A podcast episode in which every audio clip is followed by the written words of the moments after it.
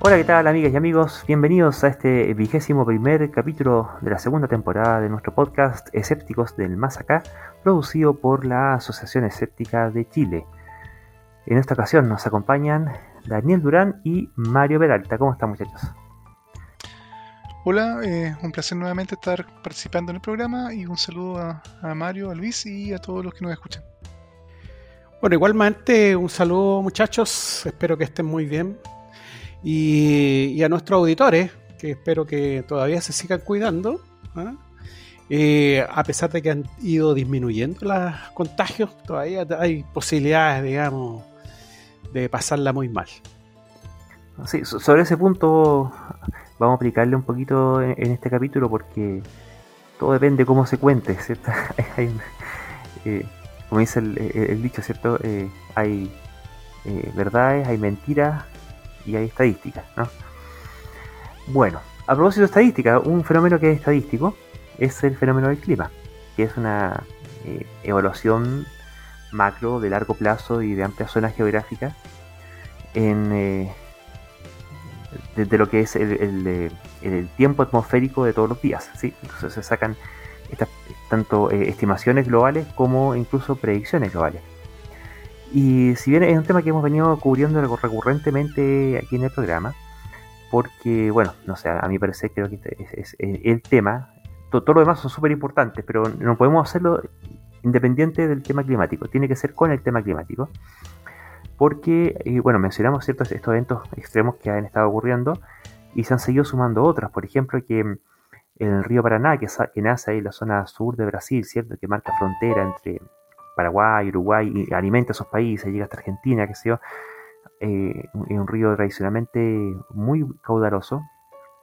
Tuvo una mínima de 22 centímetros de profundidad el 27 de junio y 25 centímetros de profundidad el 12 de julio, eh, en circunstancia de que es un río que habitualmente tiene metros de profundidad. Entonces es una, eh, una de las tantas formas en que esto está pegando en este caso en el hemisferio sur y en, el, en Sudamérica en particular, que la cantidad de millones de, habitantes que dependen de ese río, tanto para suministro como para, eh, para su agricultura y para la producción industrial, eh, es un impacto muy relevante. Y así ha, estado ocurriendo, que la parte interesante, creo yo, de, este de este contra contra argumento, ¿cierto? Porque habitualmente se dice que, que no hay que eh, extrapolar un mero evento eh, climático, una, mera eh, dato puntual del tiempo atmosférico, a cuestiones más generales como lo son el clima.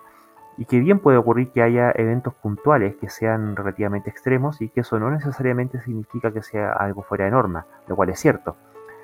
El problema es que es cuando aquello que se ve como extraño y atípico deja de ser extraño y atípico y pasa a empezar a constituirse la nueva norma.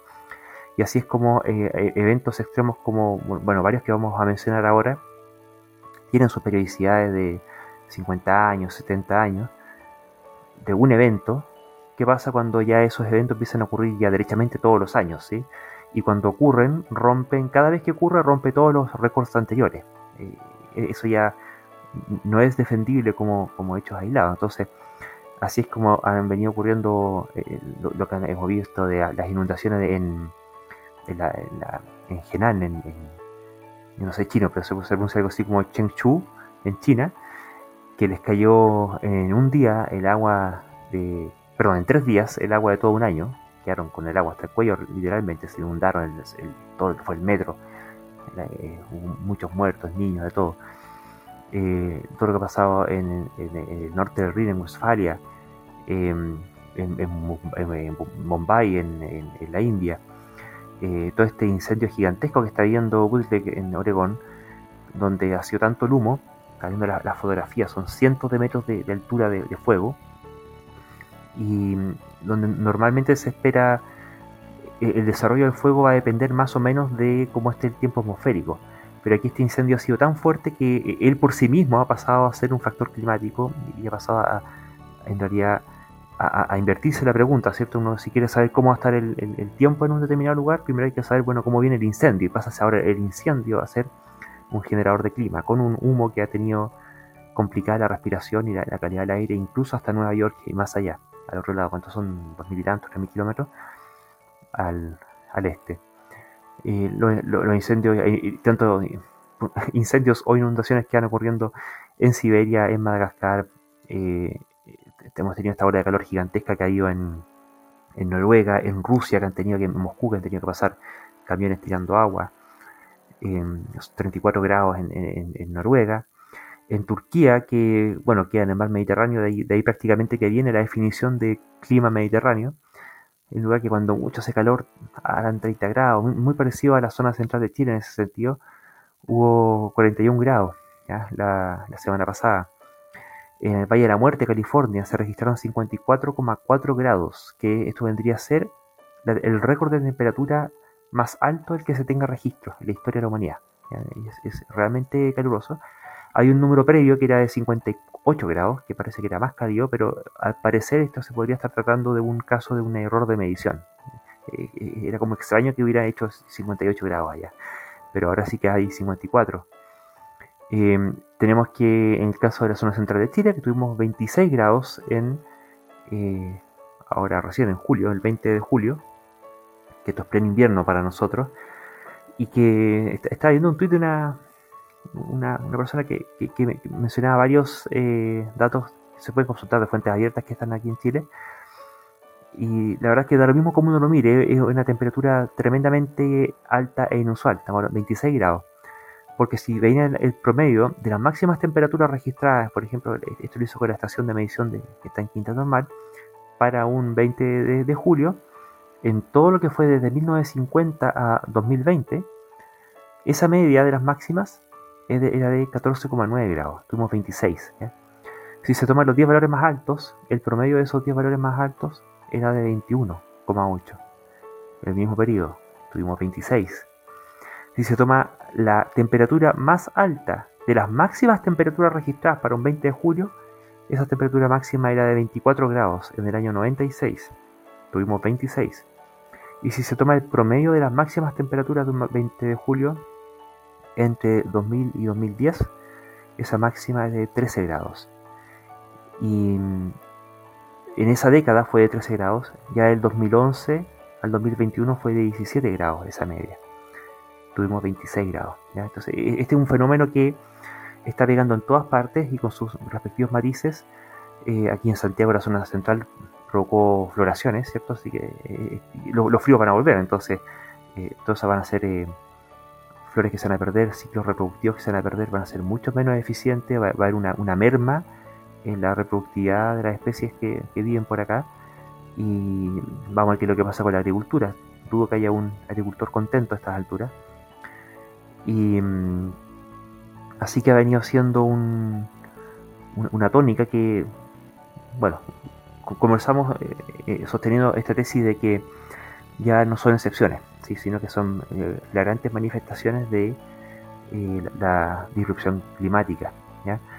mientras tanto, en China se habla de estas inundaciones, pero no se menciona la, palabra cambio climático, porque bueno, todo eso tiene un impacto político finalmente. Y la que, mm, lo que queríamos conversar ahora con, nuestros amigos era que, entre tanto, eh, se está lanzando la industria del turismo espacial, que que ver quiénes pueden pagar eso, en donde, bueno, va a ser una industria de turismo, no, no, no una cosa así más, más que turismo, y que por persona se emite 100 veces la cantidad de dióxido de carbono que emite un vuelo comercial habitual en avión, que ya son bastante altos. Daniel. Bueno, la verdad es que es difícil a veces justamente de, definir cuándo un cambio eh, o un dato es algo puntual o es un marco de tendencia. Y yo creo que acá en fondo estamos viendo esa, ese dilema, porque en el fondo eh, muchas veces he escuchado eh, aviso acá mismo en Chile que dicen, oh, tal, tal o cual temperatura fue récord. Y este rompió el récord que se, eh, que se había medido en 1913, que hubo también tal o cual dato de máxima temperatura o lluvia, lo que sea, o sequía o cualquier cosa por el estilo. Pero uno dice, bueno, esto es algo que pasó hace 100 años atrás. Y en el fondo, cada 100 años que algo, algo así pase, justamente uno podría decir es un dato eh, anecdótico, una excepción, o se dieron justamente todas las condiciones malas, que la probabilidad que todo eso se junto es baja. Pero cuando se tiene una acumulación de casos simultáneos o muy muy cerca en el tiempo, ya que la probabilidad de que todas las condiciones malas se dieran casualmente, no solo una vez, sino dos veces, tres veces o cada año, eso ya es no solo poco probable, sino es altísimamente improbable, a no ser que hayan cambios globales o basales en los sistemas climáticos que van más allá de, de los casos puntuales. Y yo creo que eso es lo que estamos comenzando a vivir ahora en forma mucho más patente. El hecho de que en el fondo ya no tenemos unos puntos que son outliers, que se llaman, o sea, fuera del, estándar, sino que ya son series de puntos que van marcando una tendencia y que justamente van fuera de todos los promedios, de todas las métricas. Y la pregunta es justamente eh, ahora ya que bueno, no es que sea una sorpresa cuando dicen como no lo vieron venir las autoridades políticas del mundo, digamos, eh, es como ya casi como ni siquiera una posibilidad, porque en el fondo los científicos han estado pronosticando, no es que vaticinando, pero pronosticando que este tipo de cosas iban a comenzar a ocurrir, inclusive lamentablemente sus pronósticos fueron cortos y los veían que iban a comenzar a pasar en muchos más años tal vez, y ya están pasando, y esto lo venían vaticinando de hace 30 años atrás. Así que no fueron 30 grados, sino, sino ni, 30 años, sino 30 grados de, aumento en muchas cosas. Entonces, la, verdad es que hay que comenzar a, tal vez a, definitivamente conversar con las autoridades políticas mundiales de que ya es necesario que tomen las decisiones ingratas que se han venido pidiendo y calculando como necesarias y que ningún país las quería tomar porque hasta hace por lo menos unos 10 años atrás era como ya la, temperatura va a subir, pero todo el mundo miraba alrededor y como que todo estaba más o menos igual. Como que no se veía ningún efecto real, entonces todo esto era como, era como medio teórico. ¿sí? En teoría va, va a haber problemas climáticos, en teoría va a pasar tal cual cosa, en teoría un, millón de cosas, pero ahora estamos viendo ya o comenzando a ver los resultados en la práctica. En la práctica estamos teniendo sequías, en la práctica estamos teniendo lluvias torrenciales fuera de época, en la práctica estamos viendo incendios nunca antes vistos, en la práctica estamos viendo temperaturas que están destruyendo ecosistemas completos, como lo que pasó en Canadá, no recuerdo si lo mencionaste ahora en la en el prontuario de, noticioso que estamos mencionando, que en Canadá las temperaturas fueron tan altas que no solo rompieron todos los récords, sino que además eh, eran tan altas que mataron a millones de bivalvos, digamos, de, choritos y seres marinos que no estaban acostumbrados a temperatura en ninguna época del año. Así que definitivamente eh, la cosa se está manifestando y espero que finalmente las autoridades comiencen ya a... Y no, y no solamente en China, porque en el fondo el resto de los países estamos viendo que todos los candidatos presidenciales, los presidentes, todo, todo el mundo habla del clima, pero a la hora de tomar decisiones drásticas no veo ninguna. O ninguna que se vea como que siga, oh sí. Finalmente se toma una decisión de recortar la producción de algo, limitar alguna cosa, cambiar un patrón a nivel global. Eso todavía no se está viendo. Y eso tal vez lo que se necesita cada día con más desesperación. Bueno, a mí desde hace rato que me estoy sintiendo como en una película de ciencia ficción, digamos, donde existen una serie de personas que van viendo los signos que, y, que, y que nadie lo quiere ver. Yo, yo creo que el mundo está viviendo algo así como una disonancia cognitiva a nivel social. O sea, sabemos que fumar no hace mal, pero difícil dejar el cigarrillo. De la misma manera, los países, digamos, que en este caso los países que, que tienen mejor vivir, digamos, y que por supuesto que también quieren vivir un poquito mejor, eh, de hace rato que consumen más energía, eh, que se necesitan mucho más que, otros países. Entonces, eh, al parecer es un cuento de nunca acabar, porque en el fondo casi todo el mundo quiere, quiere tener las, las, cosas básicas de una casa. y para eso necesitamos energía, necesitamos generar energía. y una serie de, bueno, eso mismo que dijiste, que en estos momentos de, que se está estableciendo una industria, digamos, de, un turismo espacial, que en el fondo se nos vende como si fuera algo científico, pero eh, a mí me da la impresión de que lo único que es es que haya personas dispuestas a pagar unos cuantos millones de dólares e ir a darse una vuelta a ver la curvatura de la Tierra para mí eso no tiene una finalidad de ir a hacer investigaciones a Marte, ni a Júpiter, ni ir a conocer el espacio, digamos. Es tan solo un tema, un tema meramente de turismo.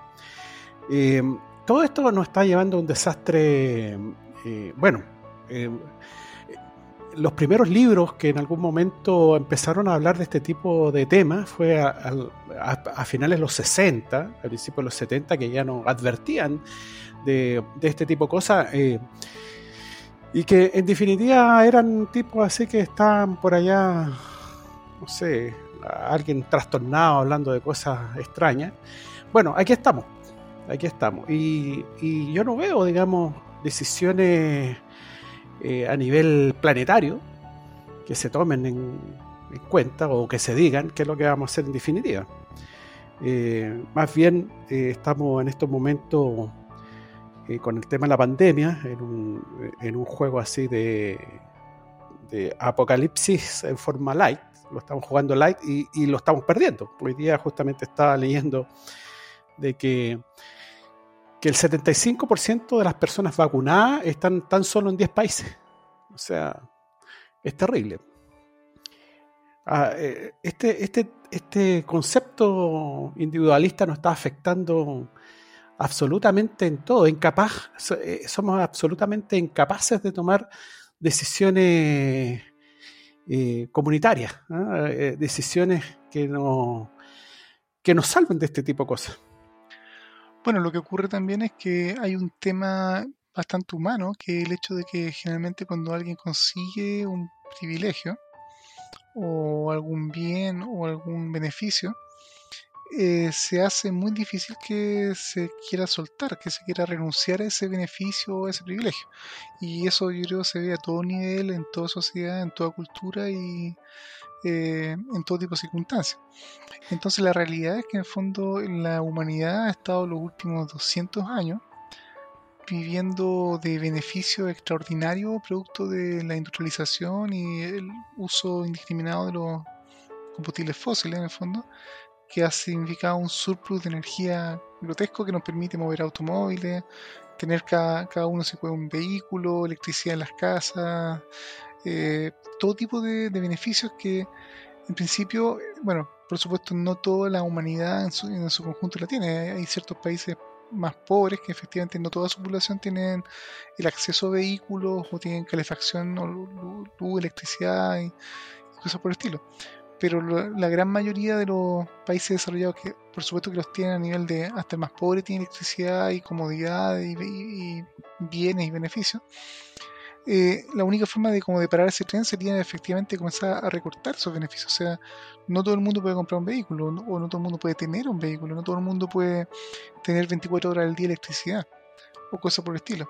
Eso significaría un impacto bastante grande en cuánta energía se necesita producir o cuánto combustible hay que quemar pero eh, si, eh, si, decimos ya, efectivamente eso es una medida real, pero levanten la mano los que quieren ser voluntarios para estar entonces justamente restringidos en cualquiera de las cosas que, hoy por hoy tenemos como y que damos como un beneficio de la civilización. Yo creo que somos pocos y creo que nadie que quiere decir, ya, yo primero, yo estoy dispuesto a estar, no sé, con electricidad con tal día o, con, o renunciar a mi vehículo. Indudablemente, indudablemente somos víctimas de nuestro propio éxito, si eso es indudable. O sea, hemos sido una especie exitosa en ese tipo de cosas. El problema es que ese éxito eh, nos puede borrar del planeta, sencillamente. Ahora, bueno, a la naturaleza le importa un comino si nos extinguimos o no, pero yo creo que a nosotros sí nos interesa. Entonces viene el, el punto clave que en el fondo tal vez eh, hoy por hoy la idea de dejar el auto, consumir menos energía o tomar medidas tal vez más drásticas a, nivel de sociedad eh, son impensables, ¿ah? tienen costos políticos, yo creo, groseros. Que ¿Qué presidente elegirían si, su promesa sería que va a limitar la libertad de la gente de consumir energía a la cuarta parte? ese tipo no, o sea, eligen hasta el, no sé, pues hasta hasta Paul tal vez como un mejor candidato que ese, digamos, ¿cómo se te ocurre? Pero resulta que eh, eventualmente está pasando estamos pasando un punto en donde los efectos climáticos están comenzando a ser cada vez más desastrosos y puede llegar a un punto en donde se vea que la alternativa es, bueno, no tener vehículo o tener que usar una, usarlo una vez al mes o contados días al mes versus eh, los desastres que estamos viendo de inundaciones, sequías, todo, que la gente y la sociedad digan, ya saben que efectivamente no nos queda otra. Pero lo malo de, esa, de, este, de este modus operandi que está pasando es que en el fondo tienen que primero que nada pasar esos desastres, cada vez mayúsculos, cosa que desbalanceen la balanza de cuánto estoy dispuesto a renunciar. Y lo malo es que si ya llegamos al punto donde esa balanza se desbalancea, así ya, ahora sigamos las cosas, puede ser contra muy tarde y por lo tanto los efectos climáticos ya pueden ser o irreversibles o los daños eh, a los ecosistemas todos ya tan drásticos que en muchos puntos ya no haya vuelta atrás. Entonces aquí donde viene la paradoja, en el fondo, ¿qué tiene que pasar para que en el fondo cambiemos todos nuestros patrones de consumo? No lo sé, pero la forma en que se está tomando decisiones que en base a ver impacto real eh, es parte como del desastre en cámara lenta que nos está llevando a puntos que estamos. Mientras la gente y, la, sociedad, la humanidad nos vea realmente correr sangre, por así decirlo, no quiere cambiar nada y cuando ya comience a correr sangre va a ser muy tarde para cambiar lo que sea. Bueno, el, el otro problema que tenemos es que existe una cantidad no despreciable de personas que sencillamente eh, sencillamente no creen, o sea, no es una cosa de que, de que sencillamente no creen, no, no les interesa, digamos, no. Entonces, la verdad que estamos eh, metidos en una, en, como en un guion malo de película de ciencia ficción. Bueno, a, mí parte del ruido que me hace ese argumento de, que haya algún voluntario que se ofrezca para el sacrificio es que eh, en la medida que sea solamente voluntario y solamente de algunos, eso efectivamente se traduce nada más que en un sacrificio, y un sacrificio totalmente estéril. Y, es por eso que se necesitan políticas públicas, donde la verdad es que, claro, va, a haber no solamente unos que van a hacer el esfuerzo, sino que todos van a tener que hacer el esfuerzo. Y como sabemos que el que no haga ese esfuerzo perjudica al resto, le cae la política pública encima. Entonces, no es solamente un tema de, si tomo las botellas de plástico y me pongo a rellenarlas con no sé qué cosa para hacer ecoladrillos. Tiene que haber una cuestión más, más, sistémica. Y, bueno, y, también un tema de eh, populismo político, ¿cierto? De ajustar las expectativas de las propuestas de políticas y, de los ofertones de campaña en eh, la respectiva balanza con las consecuencias ecológicas que la materialización de, ese, de esa política pueda tener. Pero ahí también tiene un problema global de que en el fondo a nivel social, supongo que justamente de alguna forma misteriosa algún país elige a algún político que efectivamente no solo dijo que en campaña iba a recortar justamente producción, consumo, uso de todo este tipo de cosas, no solamente lo prometió, además, digamos, lo eligieron, eso ya es, hoy por hoy se ve difícil. Eh, y resulta que él entonces a nivel de su sociedad de ese país eh, puede comenzar a implementar esas cosas, efectivamente, y como es algo social global, todo tendría que, entre comillas, cuadrarse a ese nuevo régimen de las cosas.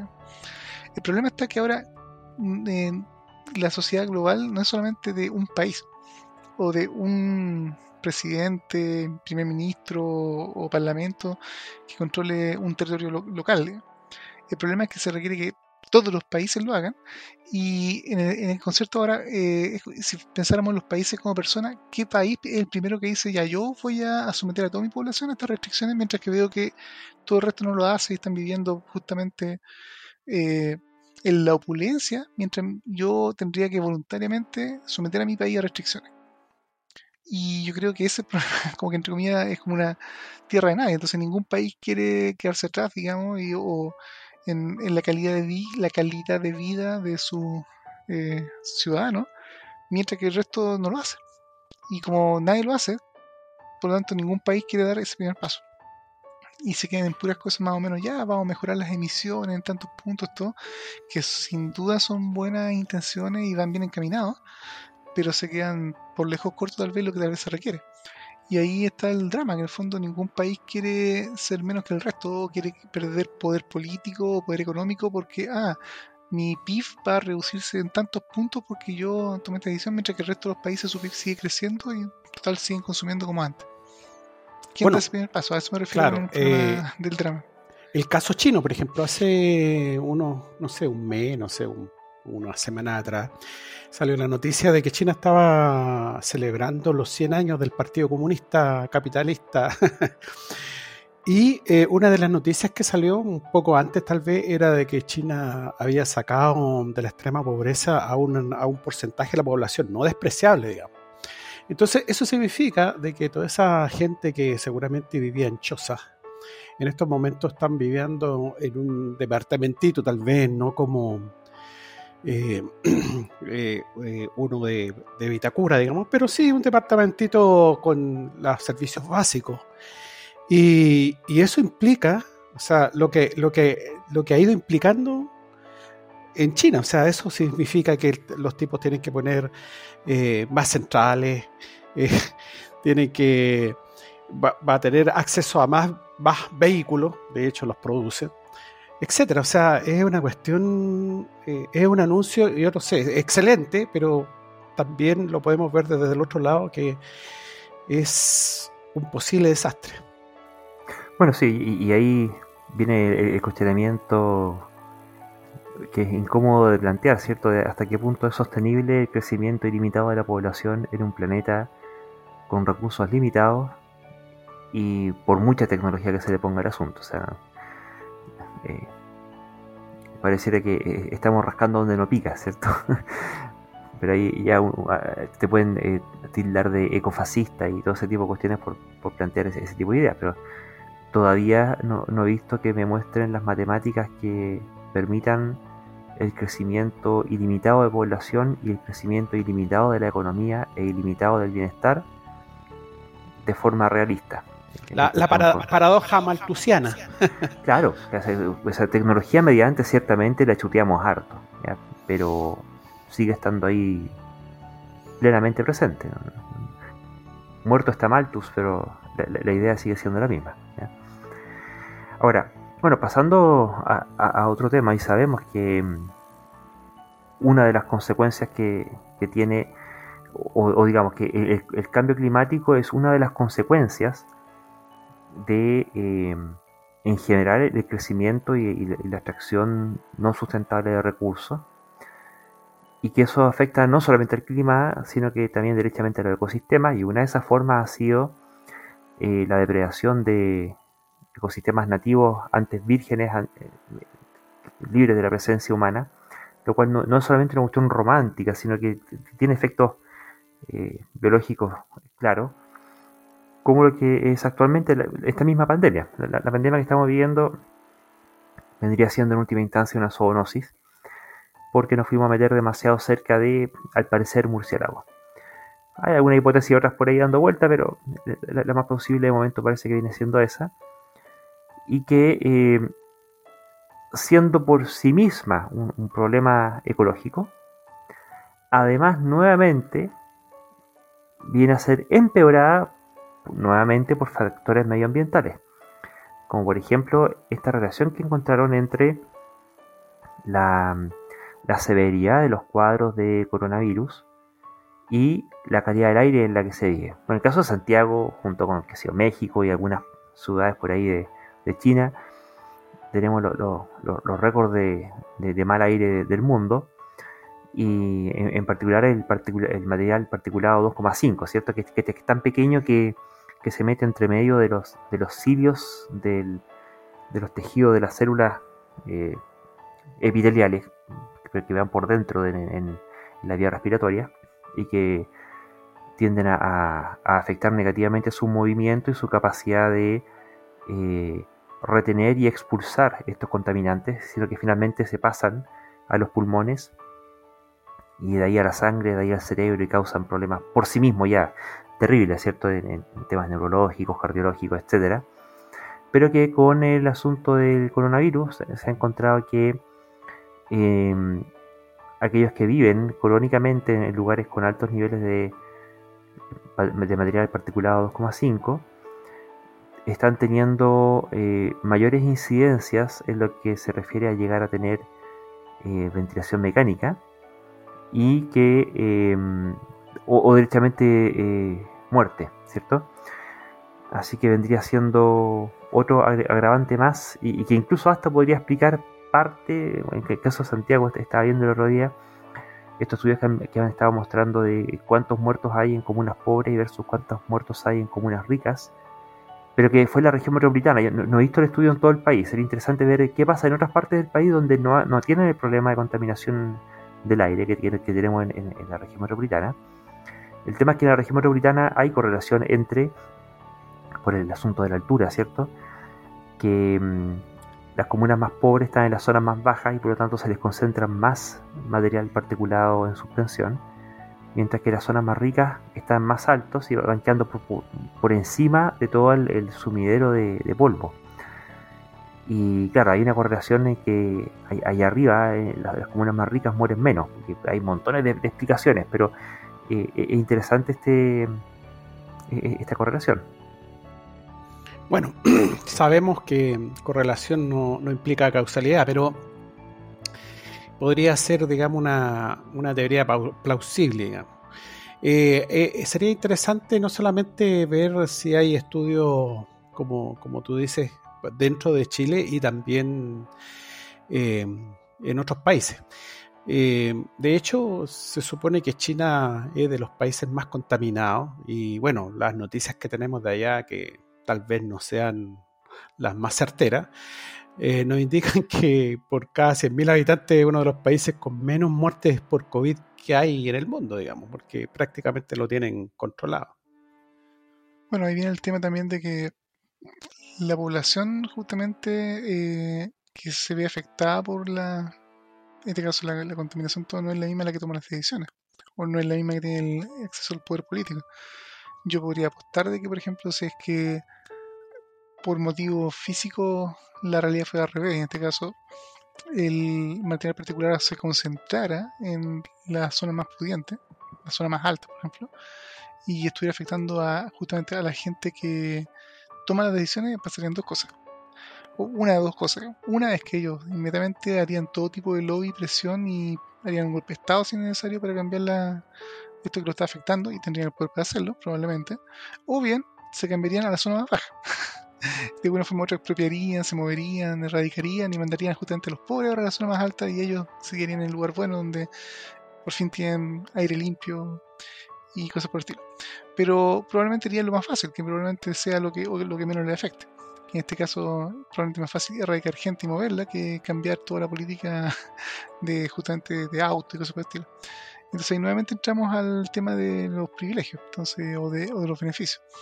De cómo de alguna forma u otra el hecho de que la gente que tiene beneficios, en este caso de tener vehículos, todo, afecta a terceros, en este caso dentro de la misma ciudad, y sin embargo, como no es necesariamente la gente que sufre los daños, eh, es una especie de estadística que uno puede ver en estudios, pero que los tomadores de decisiones hacen cosas también, digamos, hay todo tipo de medidas, pero ninguna suficientemente drástica como para realmente resolver el problema. Así que entramos nuevamente en la tragedia de los comunes, creo que se llama esta teoría de, de, un poco una especie de teoría de juego de cómo se toman decisiones cuando afecta a mucha gente. Y en efecto, la parte de los comunes que cuando afecta a muchos, pero no necesariamente los que deciden, a largo plazo las decisiones se demoran o bien terminan siendo nunca tomadas, porque en el fondo el que tomaba la decisión no es afectado por la media.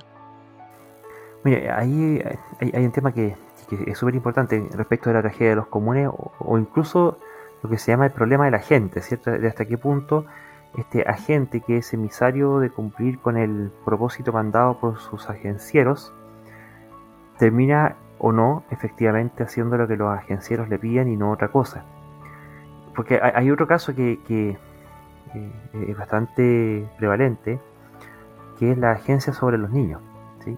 esto de que somos los adultos los que tomamos las decisiones, las políticas públicas, etcétera, de cuestiones que, bueno, en particular también afectan a los niños. Y mm, está el caso de, un señor Anthony Leonardi, que es un inmunólogo de, células T, que escribió una carta diciendo por qué se oponía tajantemente a, alguna estrategia del estilo de que los niños se contagiaran para que tuvieran inmunidad. E, esto más o menos amparándose en esta noción que había un poco al comienzo de la pandemia, de que entre que a los niños no les pasaba nada, que los niños no contagiaban y que, y, bueno, y que pareciera que en términos comparativos eh, les da menos fuerte. Pero eso es, en promedio. Eso no quiere decir que no haya casos graves de, de, afectación. Y bueno, en todos los países contamos con, con altos niños que, algunos que han muerto directamente de coronavirus o que han muerto al poco tiempo por, ese tema del PIMS, ¿cierto? del síndrome pediátrico inflamatorio multisistémico.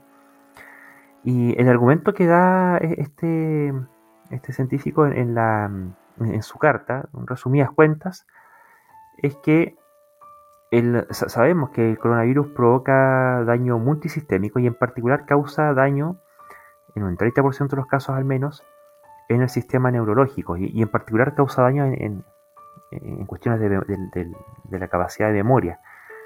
Entonces, eh, el daño que se le estaría produciendo a, un niño que está en desarrollo, con, con ese cerebrito en desarrollo, con una infección con, coronavirus, podría perfectamente causar estragos y dejarlo con secuelas neurológicas súper relevantes, crónicas para el resto de su vida. Y, y, eso por qué, digo, por no querer vacunarlo. Yo, realmente no, no, no, no, me queda muy clara la, e, e, e, el exceso de resguardo por la vacunación de, niños ante el riesgo inminente que significa un virus con las consecuencias que está teniendo y, con las características pandémicas que está teniendo. Bueno, ahí nuevamente tenemos el todo tipo de cosas que estamos mencionando, desde el cambio climático o pasando por la contaminación, o en este caso la vacuna o los niños, tiene el drama de que son decisiones que se toman el día 1 pero los efectos potenciales o reales se van a ver en el día N muy a futuro y no son instantáneos. Entonces cuando pasa cosas así es complicado eh, hacer entender a la gente o que la gente asuma que el riesgo es real o que la decisión tiene que tomarse. Por ejemplo, eh, es típico cuando uno dice que los niños tienen que aprender a no meter las manos al fuego. Eh, algunos papás, digamos, no sé si bien o malintencionados, típicamente exponen al niño a que toque o acerque la mano a la llama o a la estufa en forma controlada. O sea, nadie quiere torturarlo y meterle la mano a la fuerza y que pierda la mano y se queme, digamos. Pero por lo menos que sienta que hay calor, que acerque la mano y sienta, ah, esto quema. Y con eso uno puede darle una enseñanza, y, pero ahí justamente es como un instant karma. O sea, en el fondo tú tocas y te quema tú haces esto y produce dolor. Y es tan instantáneo que probablemente las ganas de, por ejemplo, meter la mano ahí al fuego o, tocar la tierra caliente se acaban para siempre. El niño aprende. El niño de ahí, en adelante inmediatamente toma decisiones de no meter las manos ahí. Pero ¿qué pasa si, si, yo, te dijera que justamente si tú tocas tal pieza de metal, en algún momento de tu vida tu mano se te va a caer? O se te va a quemar o se te va a destruir o te, va a causar enfermedad, por ejemplo, o va a tener una consecuencia, digamos, lo que sea, alguna consecuencia negativa que va a ser en el futuro. Y además ni siquiera es seguro que ocurra, además es probabilística. Es difícil de creer de partida, y probablemente, aunque fuera real, como el daño y, nuevamente el, observar el daño va a ocurrir en el futuro, es poco probable que la gente se lo tome en serio como un riesgo real y, la decisión de no tocar tal cosa realmente sea algo que, hay que seguir y en este caso las vacunas. El no vacunarse justamente vendría a ser el, tocar el fierro caliente, pero que no está caliente ahora, sino que me va a causar daño en 10 años más. O tal vez daño cognitivo, tal vez en un niño en, decenas de años. Y eso yo creo que está nuevamente jugando en contra, que cuando el efecto eh, que puede ser hiper negativo no es inmediato y no es inclusive y es probabilístico, ni siquiera seguro, el ser humano aparentemente su capacidad de medir riesgo y de tomar decisiones se ve severamente afectado y termina muchas veces ninguneando, ignorando el riesgo y eventualmente llevando al desastre. Entonces, yo creo que todos estos casos, cambio climático, enfermedades, contaminación, vacunación o efecto largo plazo, caen todos en esa misma categoría. Y estamos como humanidad fallando en toda, y como sociedad, en fondo, en todos los casos va por el mismo problema. Problemas de, de efectos negativos a largo plazo que no son visibles en el momento de que, que la decisión de vacunar, de no contaminar o de lo que sea debiera tomarse. Bueno, eh, uno de los problemas es que nos hemos visto enfrentados rápidamente a una serie de, problemáticas sin tener herramientas adecuadas. Eh, primero, es cuestión de ver lo que ha pasado en Europa, por ejemplo, estos movimientos antivacunas y toda esta cantidad gigantesca de personas en el primer mundo, ¿ah? en el primer mundo, que han salido a la calle, eh, que no se, sencillamente no se quieren vacunar. Y, y ahí hay un tremendo problema. Sea, eh, en estos momentos eh, esta enfermedad es una enfermedad, ¿cómo podríamos decir? Eh, si la personalizáramos, digamos, si la, si la personalizáramos, diríamos que es una enfermedad muy inteligente porque se, se, mete, uno nunca sabe si está infectado o no, a algunos le provoca ciertas cosas, a otros no. se gesta o se incuba de, de 0 a 14 días Em, o sea, es una, es una cuestión, eh, no, es como en algún momento mencioné, no es el ébola, que el ébola uno se contagia y, en dos días está, está muerto, digamos. Entonces, esta, este es un virus em, que no, no, es visible, digamos, a buena y primera. Entonces, hay ciertas personas que, por ciertas formas de pensar de manera ideológica, no ven que sea peligroso.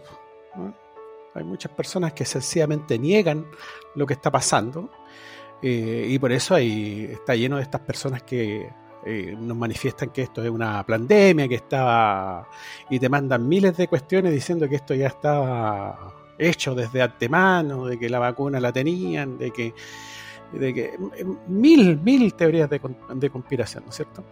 Entonces, eh, nos pilló, todo esto nos pilló eh, con una pésima educación, eh, con pésimas políticas públicas, etcétera. O sea, yo, yo, creo que el mundo, a partir de lo que estamos viviendo, va a tener que aprender y, y hacer una reingeniería completa de cómo tiene que gestionarse las sociedades, porque en definitiva eh, con cada una de estas cosas que hacemos, lo único que nos estamos perjudicando somos nosotros mismos. Entonces es, eh, como dije anteriormente, eh, es como que estamos viviendo en una en una película de ciencia ficción, así viendo toda la cantidad de cosas que están pasando, nos damos cuenta, pero sin embargo nadie, o sea, no sé, cómo salvamos al planeta, digo.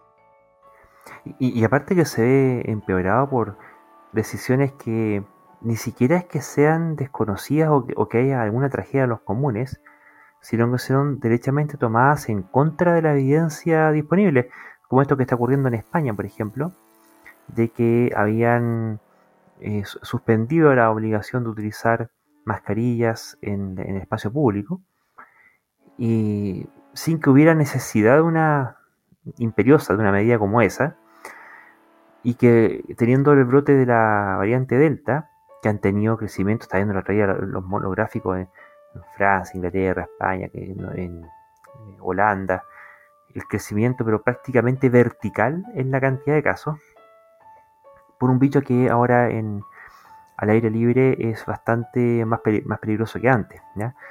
Eh, entonces, si, ya ahora no, sé a esta altura qué esperanza cae eh, en los lugares cerrados. Porque ya, ya en lugares abiertos, que hasta antes de la variante Delta venía a ser como el, estándar de seguridad, eh, ahora mm, incluso en, estado, en, lugares abiertos, estando relativamente cercano con alguien con variante Delta, ya te puedes contagiar. Entonces e, e, el, nivel de precaución que hay que tener ahí, eh, es mucho mayor, mientras que a nivel de gobierno en España en este caso, inducen eh, o sea, toman esta medida de, quitar la restricción, o como ha ocurrido también en varios estados en Estados Unidos, ¿cierto? Para, el lado de estos estados republicanos, ¿cuál era? Alabama, Oklahoma, uno de esos que estábamos conversando en el, capítulo anterior. que son contrarios a, la ciencia, derechamente. ni, siquiera es que haga, falta un gran lobby. Y, acá en Chile tenemos estos casos como el de este señor, el Cristian Contreras Radovich, conocido como el Dr. File, que mm, bueno, seguido con su campaña política para porque él va por la campaña por la elección presidencial, ¿cierto? Y estuvo en, en la quinta región, en Villa del Mar, haciendo campaña y tomándose selfies, dándose besos con los asistentes para, juntar firmas. Y, y, él está ahí promoviendo. Imagínate si alguien así salga como presidente, que es lo que le pasó a Estados Unidos con Trump, ¿no? Bueno, no sé, porque Trump eh, efectivamente era un tipo así, pero era manipulador. Este al parecer se la cree de verdad. todas estas cosas, estas conspiraciones, parece que efectivamente se las cree. El Trump por lo menos manipulaba esas cosas, pues, las manipulaba a su beneficio. Yo no tengo idea si el tipo realmente era... O sea, de partida al parecer no era magufo. Pues, eh, este, es Dr. File, es totalmente. Ahora el hecho de que en todo caso eh, alguien se presente con ese prontuario de, de mala política, digamos, o de, ninguneo de, del hecho científico, es no solamente cuestionable, es peligroso.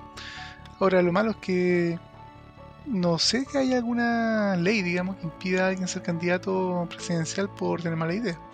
Dentro, dentro de los requisitos creo que hay tener imagino, cierta mayoría de edad, o creo, en el caso del presidente mayor de 35 años, creo que, si no recuerdo mal, eh, ser chileno o tener alguna otra imagino saber, leer, y escribir alguna cosa por el estilo, no tener condenas penales, debe ser alguna restricción. Estoy un poco especulando, no, no soy abogado, así que no sé todos los detalles, pero en ninguna parte yo creo que hay, hay, un punto que diga eh, no tener ideas contra la ciencia o no ser idiota. Y ahí lo malo es que entonces caemos en el juego del riesgo de la democracia.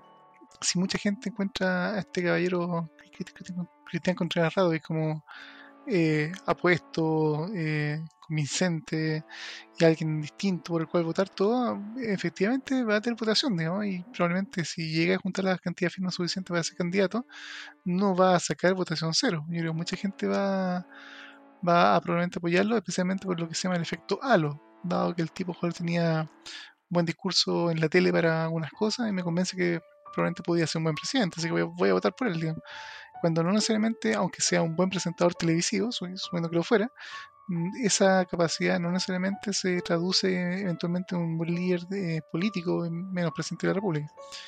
Y ahí está el juego, sí, ojalá que eh, el momento. todavía no sabemos si efectivamente este, este, amigo va a lograr juntar la firma necesaria. Es posible que lo haga, digamos, no, se puede decir que no, hay nada que impida o que lo, haga imposible en primer lugar. Eh, pero llegado el caso, a ver que ojalá hacer buenas campañas divulgativas de información para eh, contar a la gente lo que ese candidato en particular y cualquiera de los otros también, digamos, no, es que sea un, un atributo particular de, este candidato, ya hemos hablado de otros candidatos o eran, que en su momento eran precandidatos que también tenían algunas posturas completamente anticientíficas, que no vamos a mencionarlo para no ahondar en el pozo, digamos, pero, pero efectivamente se requiere que ojalá la población pueda educarse e informarse bien a la hora de, de votar. Y justamente el peligro de elegir un Trump, porque en el fondo en el caso Trump, digamos, gran parte de la población de Estados Unidos, la mayoría efectivamente, eh, lo eligió, confió que en realidad el tipo era o iba a ser buen líder. Bueno, hay algunos que tal vez, tal vez hasta el día de hoy todavía piensan eso y están esperando su regreso o algo por el estilo. En general yo diría que yo creo que mucha gente que hasta votó por él después tal vez con el tiempo tal vez cambió de opinión. Pero en el caso chileno vienen elecciones presidenciales y el destino, digamos, un poco de Chile, para donde estamos yendo, va a depender mucho de, este nuevo, periodo presidencial. Así que, a quienes nos escuchan, por favor hagan procedimiento, digamos, de, uso de la razón, digamos, entre, no solo a ellos mismos, cada, uno en su frente interno y a su entorno inmediato, digamos, familia, todo, de que consideren bien las decisiones y las posturas que tienen cada uno de los candidatos, no solamente en temas científicos en particular, digamos, de en este caso de ninguneo de la ciencia respecto al coronavirus, pero en todos los demás temas científicos de ciencia aplicada, ecología, medio ambiente y todo, todo lo, asociado, porque efectivamente eso hace diferencia y puede ser una diferencia de ser un, presidente promedio, que en general la mayoría de los presidentes a veces no tienen postura tampoco tan extrema en eso y sus decisiones como periodo, o en su periodo presidencial pasan cosas más o menos esperables al riesgo de que alguien que sea extremo, extremo en el sentido de crédulo o negacionista de la ciencia, que puede causar desastres y desastres realmente que pongan en peligro las vidas o directamente acaben con, con, la vida de gente. En este caso, este amigo dándose besos en su campaña, eh, es un riesgo de que o él se contagie y en el proceso, mientras que él no desarrolla síntomas, todo contagia a gente inocente que está acercándose crédulamente a este tipo como, oh, sáquese la mascarilla, demos una selfie, puede terminar enfermo y a su vez propagando más el bicho. Y más aún con el peligro de esta variante Delta que justamente con solo estar alrededor por un rato puede bastar para, para propagarse y contagiar a múltiples personas. Así que espero que la gente de, llegar este amigo a la, a la papeleta de voto al menos pueda darse cuenta a tiempo de que eh, de los peligros asociados eventualmente a apoyar una candidatura de ese tipo. Es, una buena época para tomar cursos de pensamiento crítico, padre. ¿eh? O sea, nunca una mala época, pero hay momentos que es más crítico aún que ojalá la gente los tuviera, tuviera su conocimiento, la verdad. Nos estamos sacando a, en el fondo, a momentos de juicio. Esa es la palabra crisis, de, viene del griego de, de momento de juicio cuando las cosas, justamente las que son buenas sobreviven, las que son malas mueren, digamos, que efectivamente nos estamos acercando a, momentos críticos de humanidad y el pensamiento crítico es una habilidad que va a hacer, yo creo, diferencia justamente vida y muerte en, en, muchas personas a mediano plazo.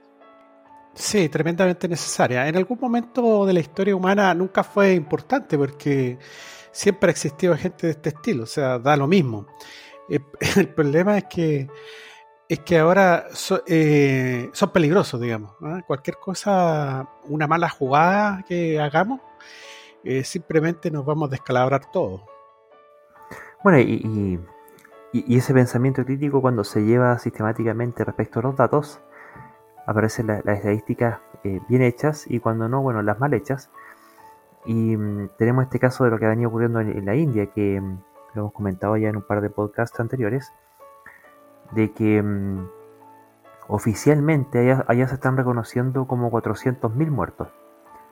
Pero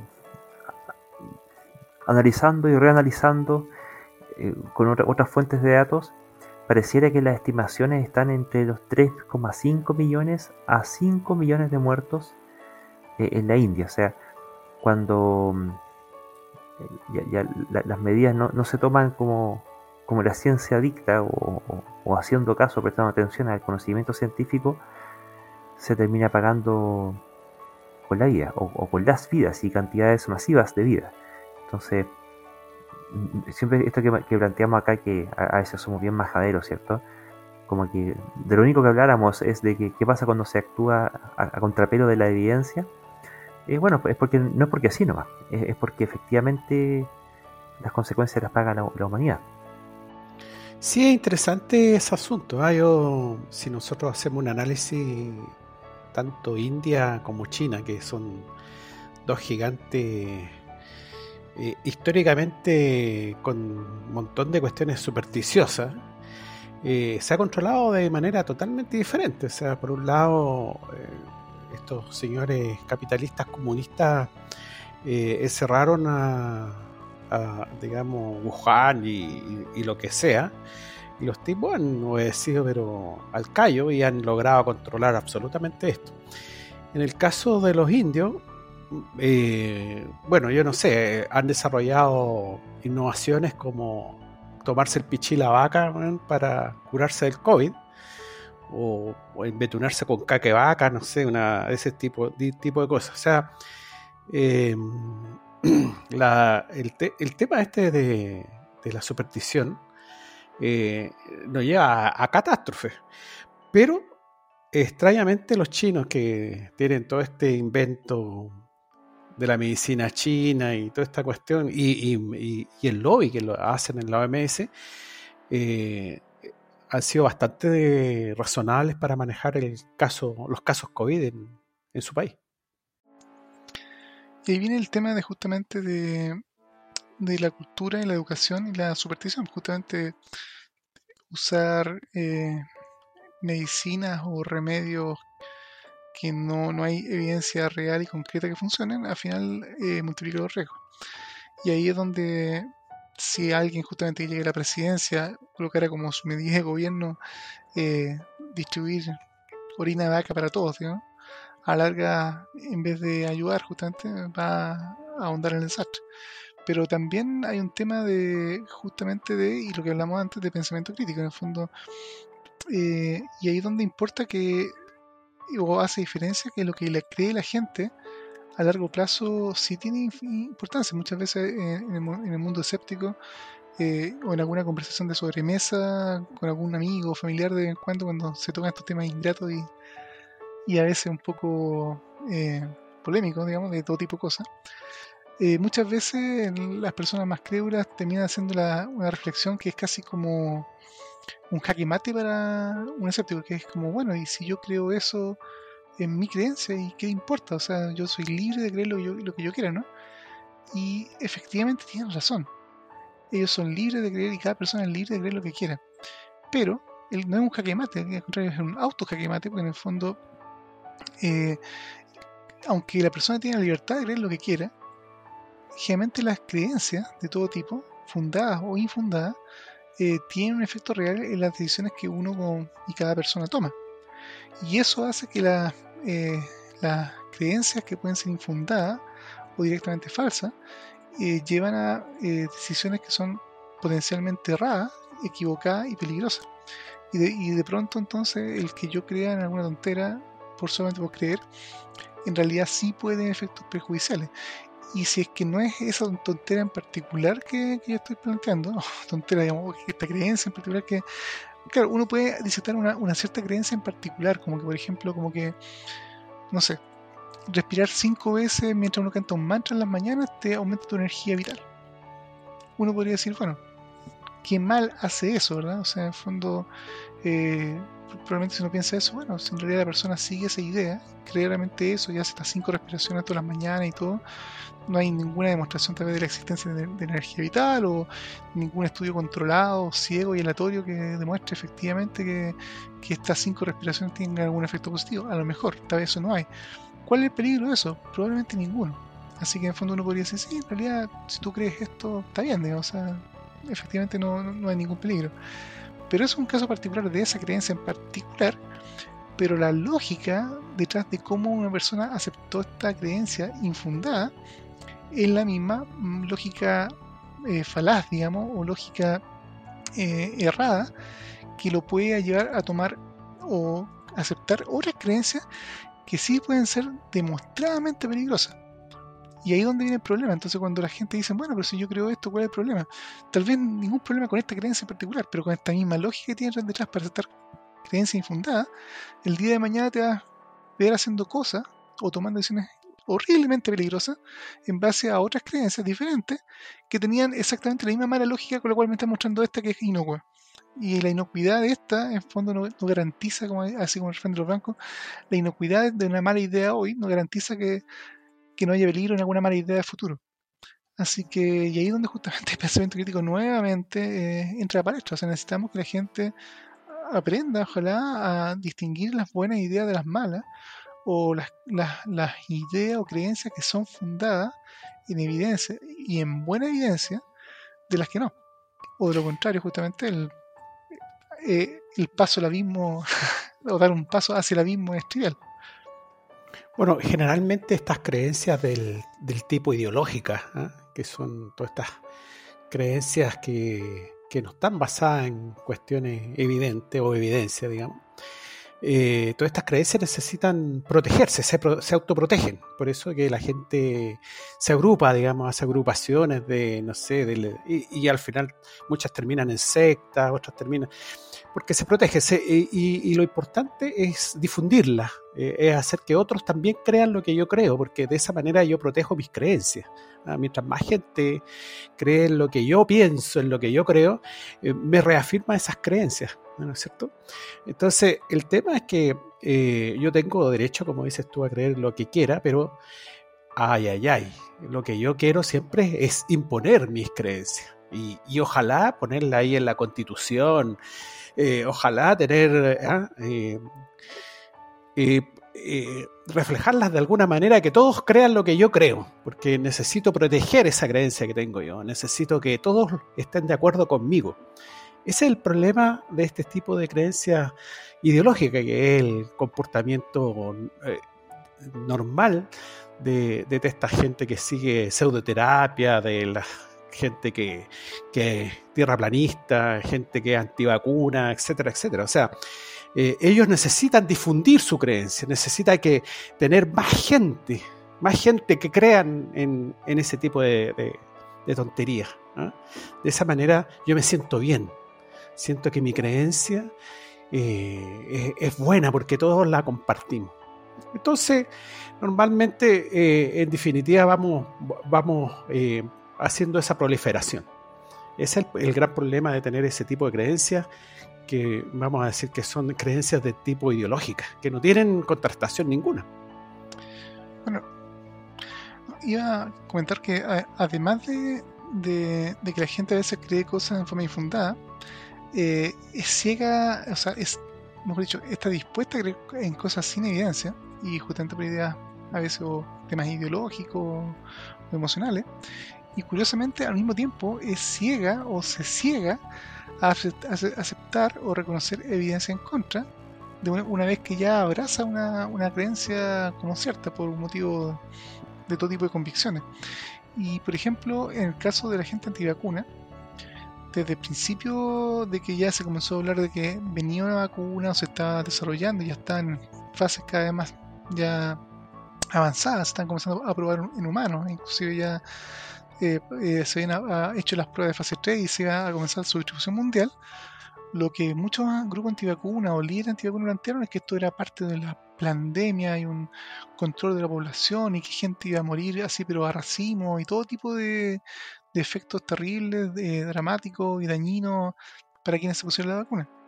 Y lo que vemos hoy por hoy es que no, y eso iba a buscar ahora, no alcancé realmente a mirarlo. bueno, bueno, pero ahí opera la disonancia cognitiva. Como no se han muerto esas cuestiones, entonces hay que justificar eso.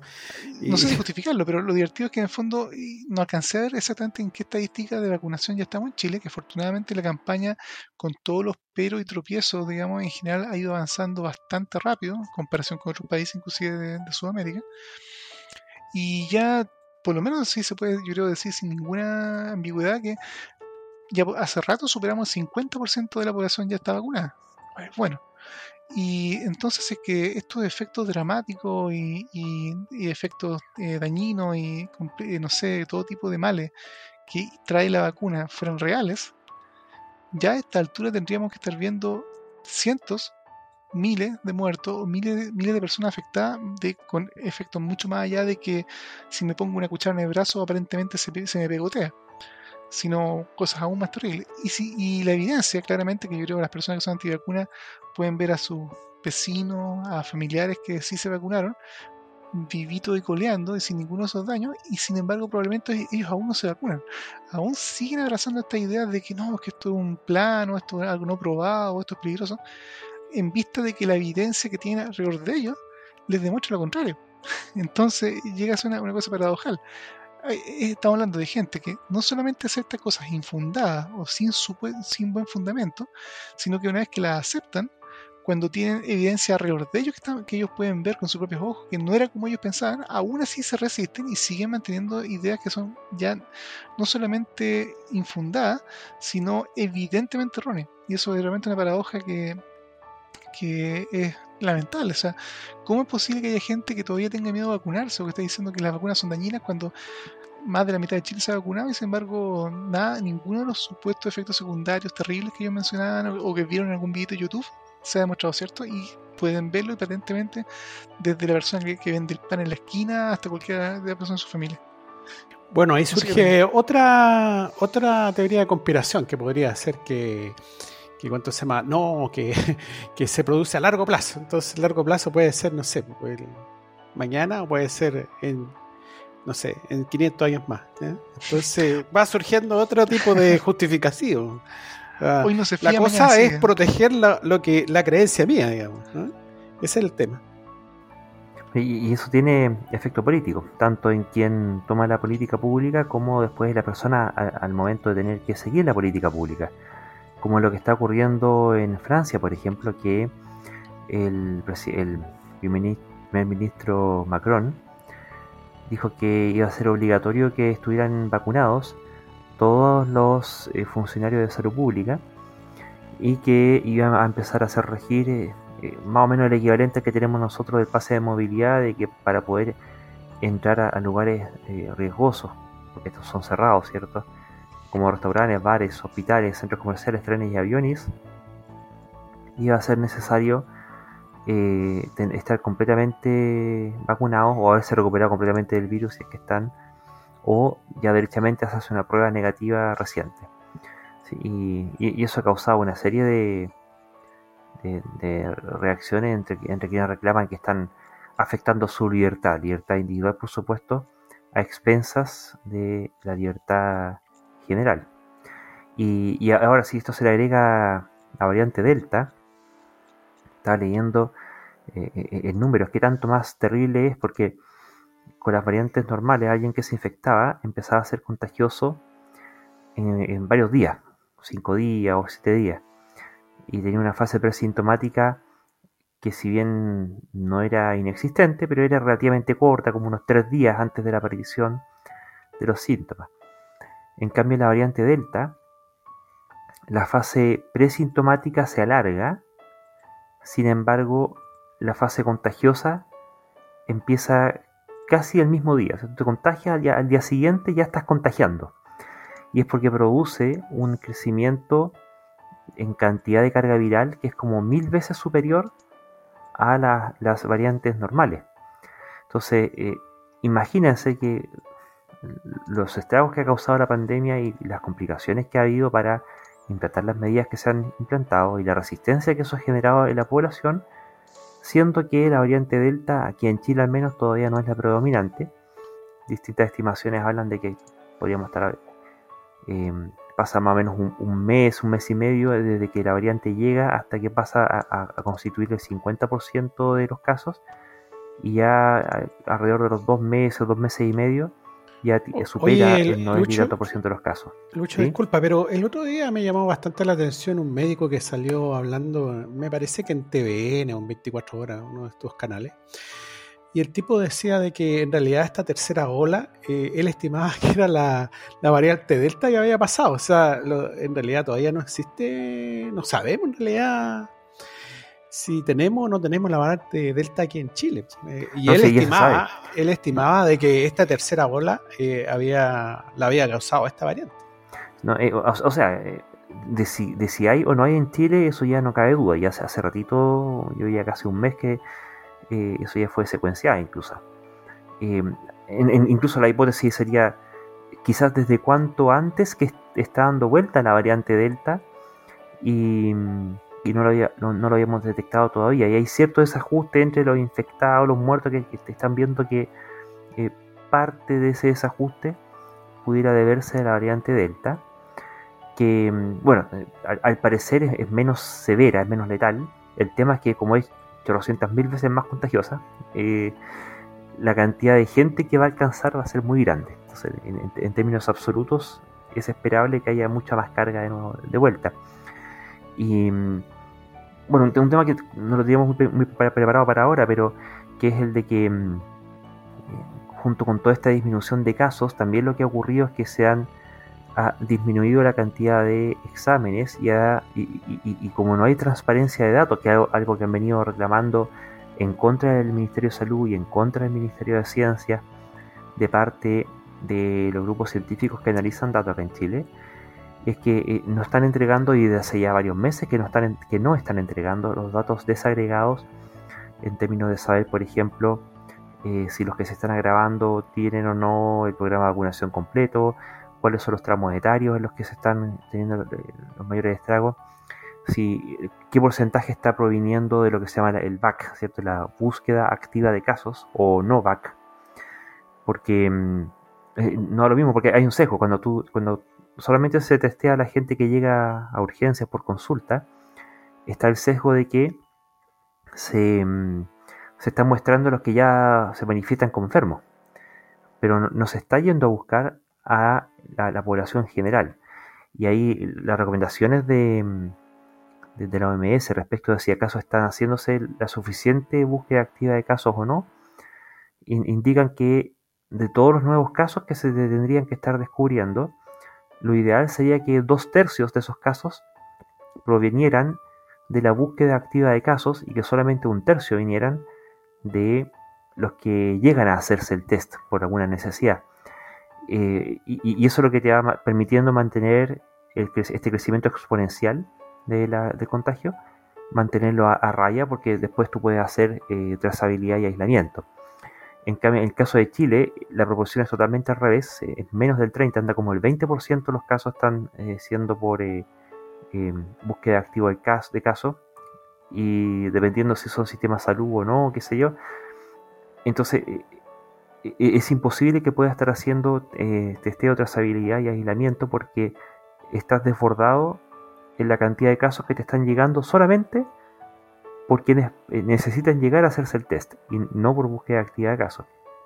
Entonces, y, y, todo ese apagón de datos es lo que impide entonces que pueda haber evaluaciones independientes y eventuales sugerencias de corrección a las políticas que se están implementando en, eh, lo que respecta en el caso de Chile este plan paso a paso y que al menos según ciertas evaluaciones preliminares que hubo y que salieron publicadas hace ya diría casi un mes habrían estado demostrando en realidad que por la forma en que está diseñado el plan paso a paso después de la fase 1 que es la cuarentena cierto cuando se pasa a fase 2 que es esta, esta primera eh, transición se abre demasiado pronto los recintos que permiten aglomeración de gente como restaurantes, casinos y, gimnasios en circunstancias de que las tasas de incidencia todavía son demasiado altas, las posibilidades de la población.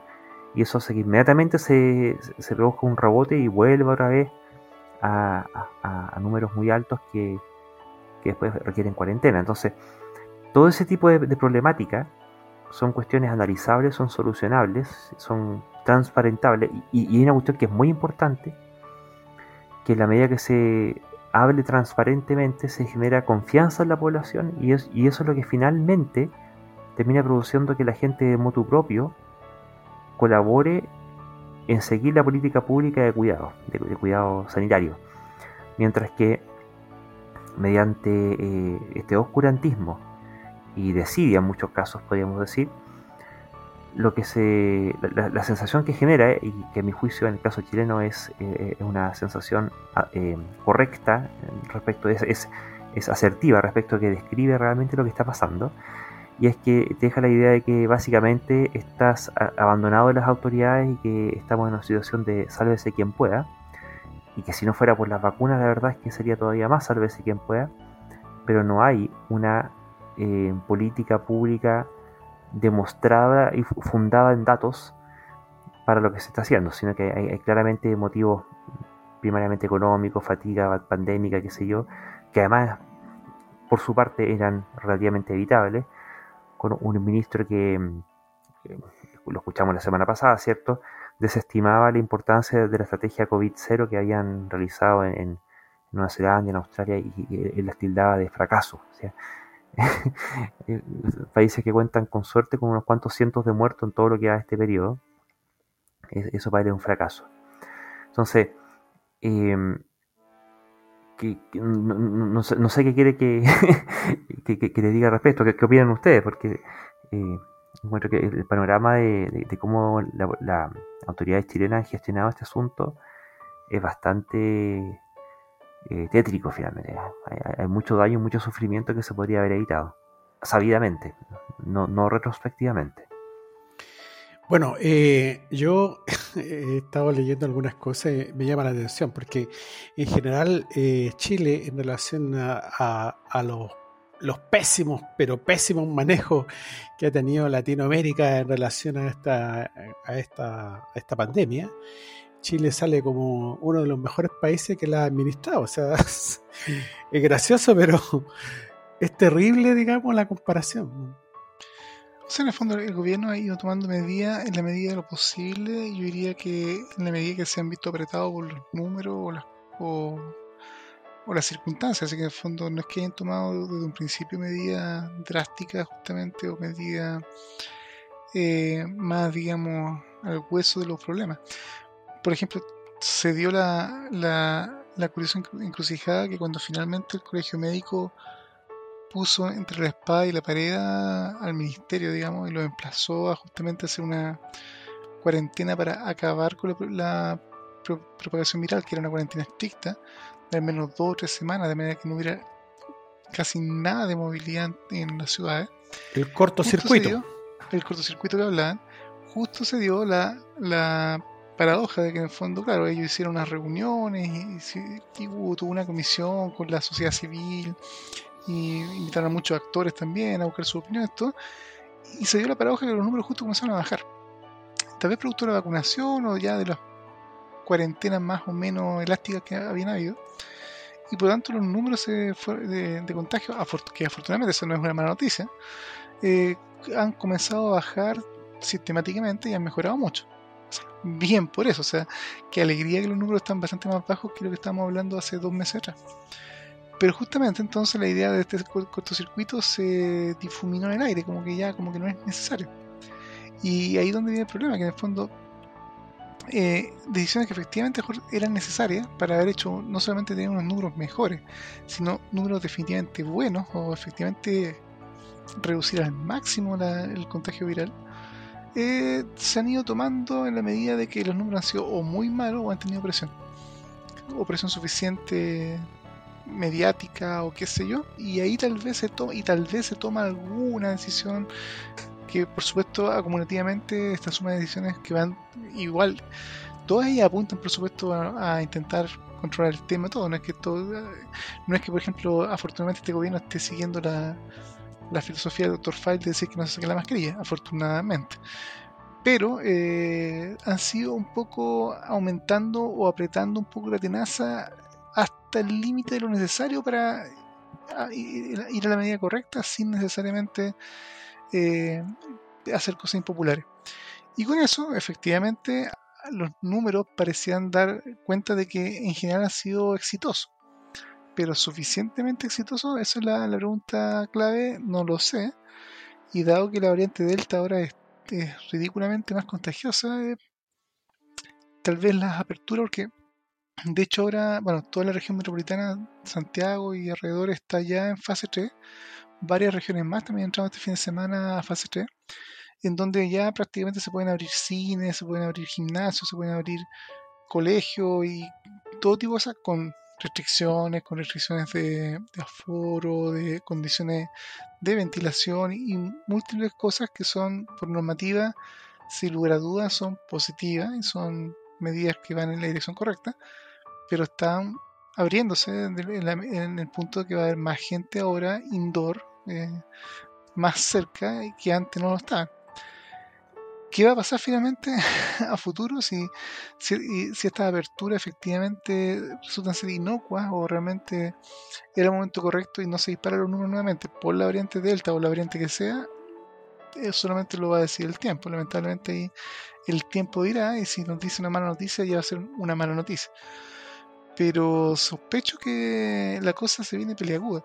Eh, yo tengo un comentario puntual de hace unas pocas semanas. Eh, eh, tuve un control médico de, rutina y le comentaba que en general nosotros como familia estamos bastante encerrados y seguimos un poco una, política media de, de relación. Y la autora me dijo, mira, sabe que las próximas semanas aproveche ventilarse un poco, saque todo un poco de aire la gente está con muy deprimida o con muchos problemas ya mentales, está encerrado, los números están buenos, pero por las próximas dos o tres semanas, porque muy probablemente con toda la apertura, probablemente aquí a unas semanas más, digamos, un, un mes más o un mes y medio más, va a volver a encerrar a la gente porque de nuevo los números se van a ir al, cielo.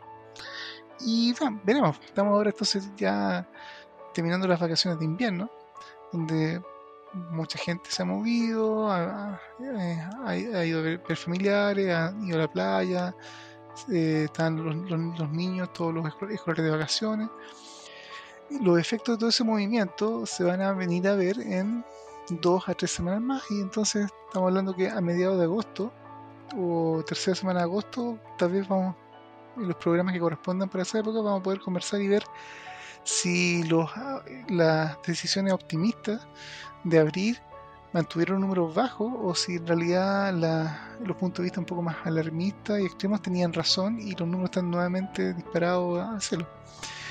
El tiempo dirá, pero obviamente la, la, la, postura preventiva hubiera sugerido ser mucho más restrictivo a esta época y tal vez, si bien la idea de fases es una idea que suena razonable, eh, si es que ya era suficientemente seguro para abrir todo al nivel que se está abriendo ahora o no, vamos a ver un, dos o tres semanas. Ahora la apuesta yo diría que yo votaría a perdedor en el sentido de que los, casos muy probablemente van a aumentar.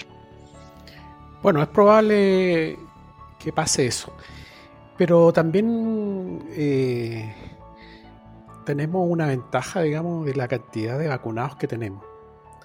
Y eso yo creo que está jugando a favor. Ahora, eh, lamentablemente, eh, estos días eh, hemos visto un quiebre de stock de las vacunas, sobre todo la de Pfizer. bueno, eso debido a un problema internacional, ya que Pfizer no le ha podido cumplir a nadie en el tema de los stocks.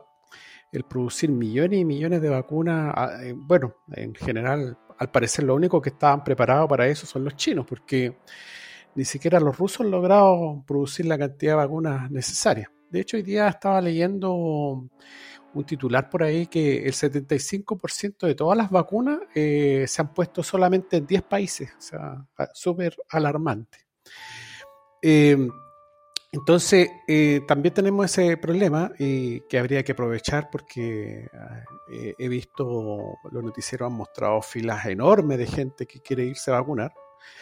Y sencillamente en estos momentos tenemos el problema de la falta de stock entonces, em, bueno, se va, seguramente se va a conjugar varias cosas. Eh, mucha gente que todavía no va a estar vacunada. Yo no sé, eh, eh, en general no he seguido las noticias de cuánto porcentaje de la población en estos momentos tenemos, se tiene vacunado en Chile, pero eso va a tener relevancia, el tema, el tema de, la, de la vacunación. Yo estoy viendo acá la página Our World in Data, que bueno, recopila todo tipo de datos mundiales de todo tipo de cosas y particularmente ha estado, siguiendo y reportando las estadísticas de COVID y todo lo social COVID de todo el mundo. Y en particular Chile, para el día 20 de julio, aparentemente el último dato que veo acá en, el navegador, o sea, hace seis días atrás, contaba con eh, al menos una dosis de vacuna en el 71.8% de la población, 13.600.000 habitantes más o menos y completamente vacunado, o sea, con las dos dosis, el Que ese es el dato importante. Claro, o sea, al menos un 62,7% ya estaría vacunado con las dos dosis. Ya, pero todavía no estamos llegando. si es que, la, la, la, inmunidad, especialmente de los primeros vacunados con dos dosis, se mantiene en el tiempo, eso es otra, otra discusión. Claro. Pero ya claramente en el caso chileno ya superamos justamente por largo el 50% más. Claro, pero si nos vamos a la teoría clásica esta de que nos han dicho acerca de los inmunólogos, que es el tema del, rebaño, digamos, necesitaríamos al menos el 75 al 80% de la, de la población vacunada con dos dosis y 14 días después. O sea, para que la cosa pararla. Sí, pero ojo, que eso es pre-variante Delta. Con variante Delta, la verdad es que para tener eh, inmunidad rebaño efectiva, eh, estamos requiriendo porcentaje de vacunación cercano al 100%. aquí la, variante Delta cambia las reglas del juego. Es pesadita. hoy día, el otro día escuchaba este gallo Fauci, creo que era, si no me equivoco, en Estados Unidos, que está diciendo que en realidad a estas alturas la pandemia que tenemos, eh, ellos se referían a Estados Unidos, es la pandemia de los antivacunas. Em, porque el bicho es mucho más contagioso. ese porcentaje va a estar dado por la, no solamente por la severidad de los casos, sino que por la contagibilidad del bicho. A, mí, me, a mí realmente me tiene sorprendido este fenómeno, sobre todo en el primer mundo, que uno tendería a pensar de que la gente tiene bastante más educación, digamos, que... Pero bueno, ahí tenemos una falla enorme, una falla enorme a nivel mundial, o sea, de, que las personas parece que van al colegio, pero no...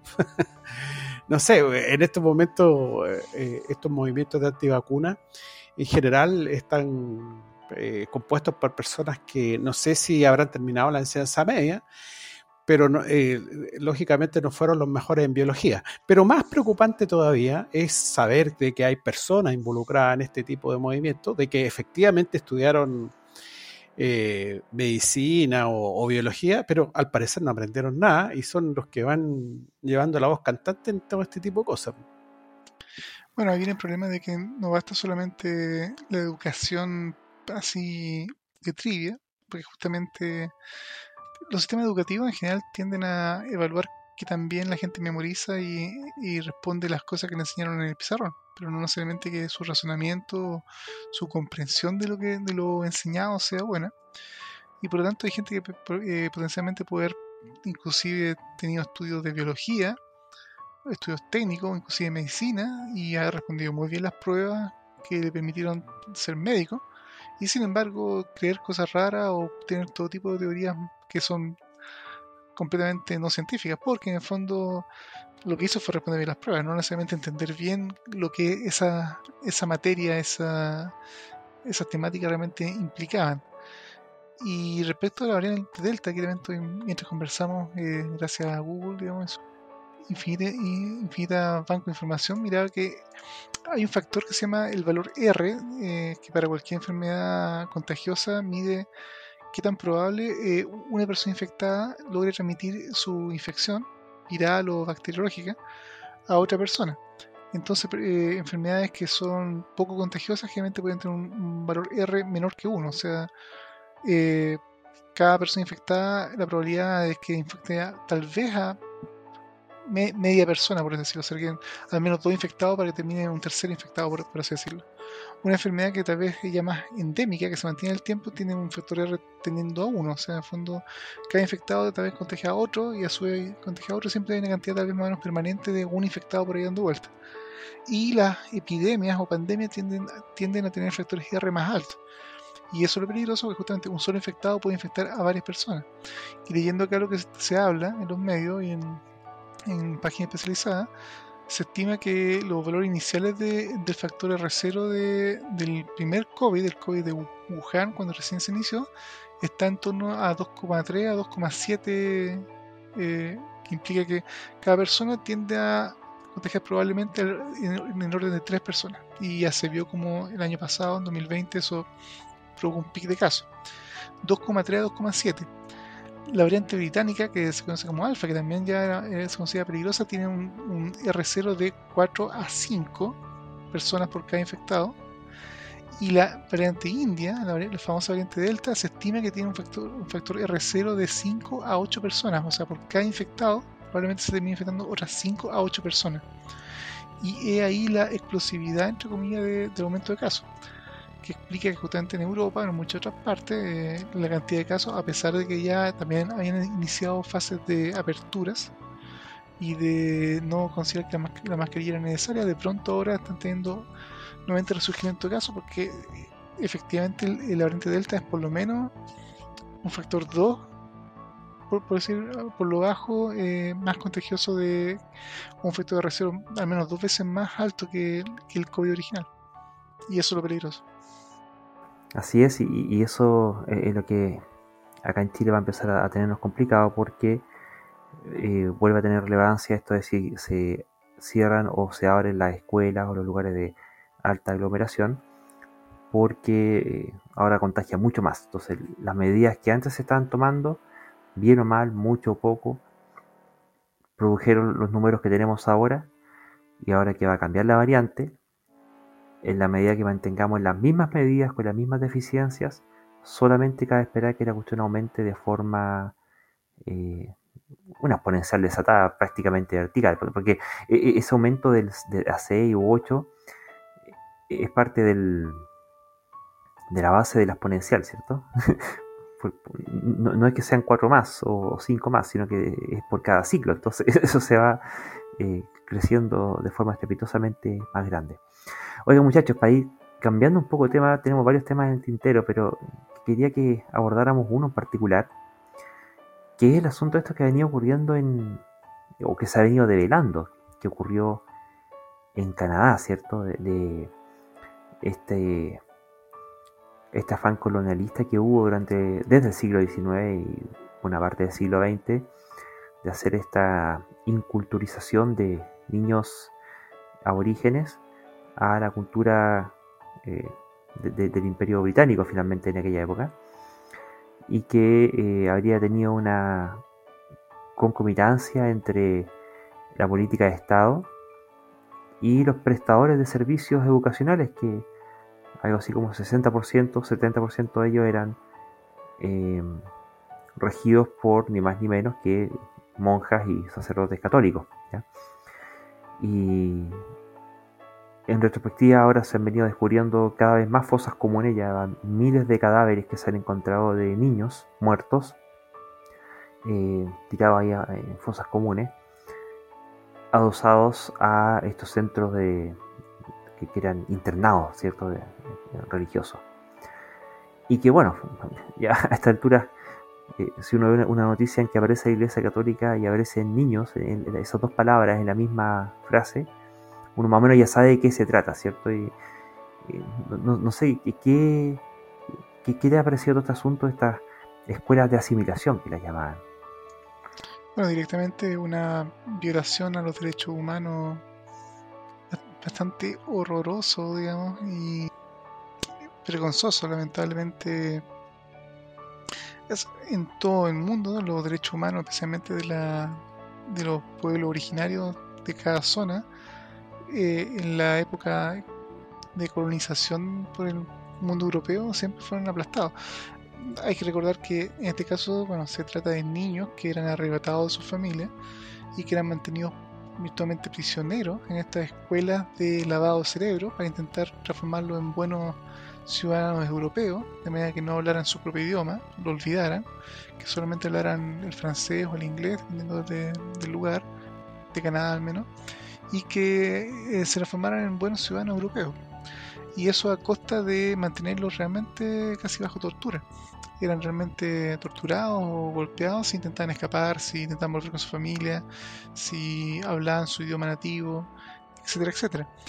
Eso afortunadamente creo que hoy, en el mundo actual, eso sería imposible pero estamos hablando que esto pasó hasta no hace demasiados años. Todavía hay sobrevivientes de, este tipo de, de escuela que aún viven y pueden contar justamente los traumas y las cosas que sufrieron. Así que no estamos hablando de algo del siglo XVI, estamos hablando de cosas que pasaron hasta hace unos 50 años atrás, más o menos. Y lo otro es que es bastante encuentro imperdonable, es que eh, esto haya sido bajo el alero de instituciones que supuestamente buscan, bueno, la religión, digamos, supuestamente es una forma de hacer feliz al pueblo, dicen algunas personas, y en este caso es todo lo contrario. En el fondo, eh, aparentemente fueron eh, instituciones que actuaron en forma completamente perversa.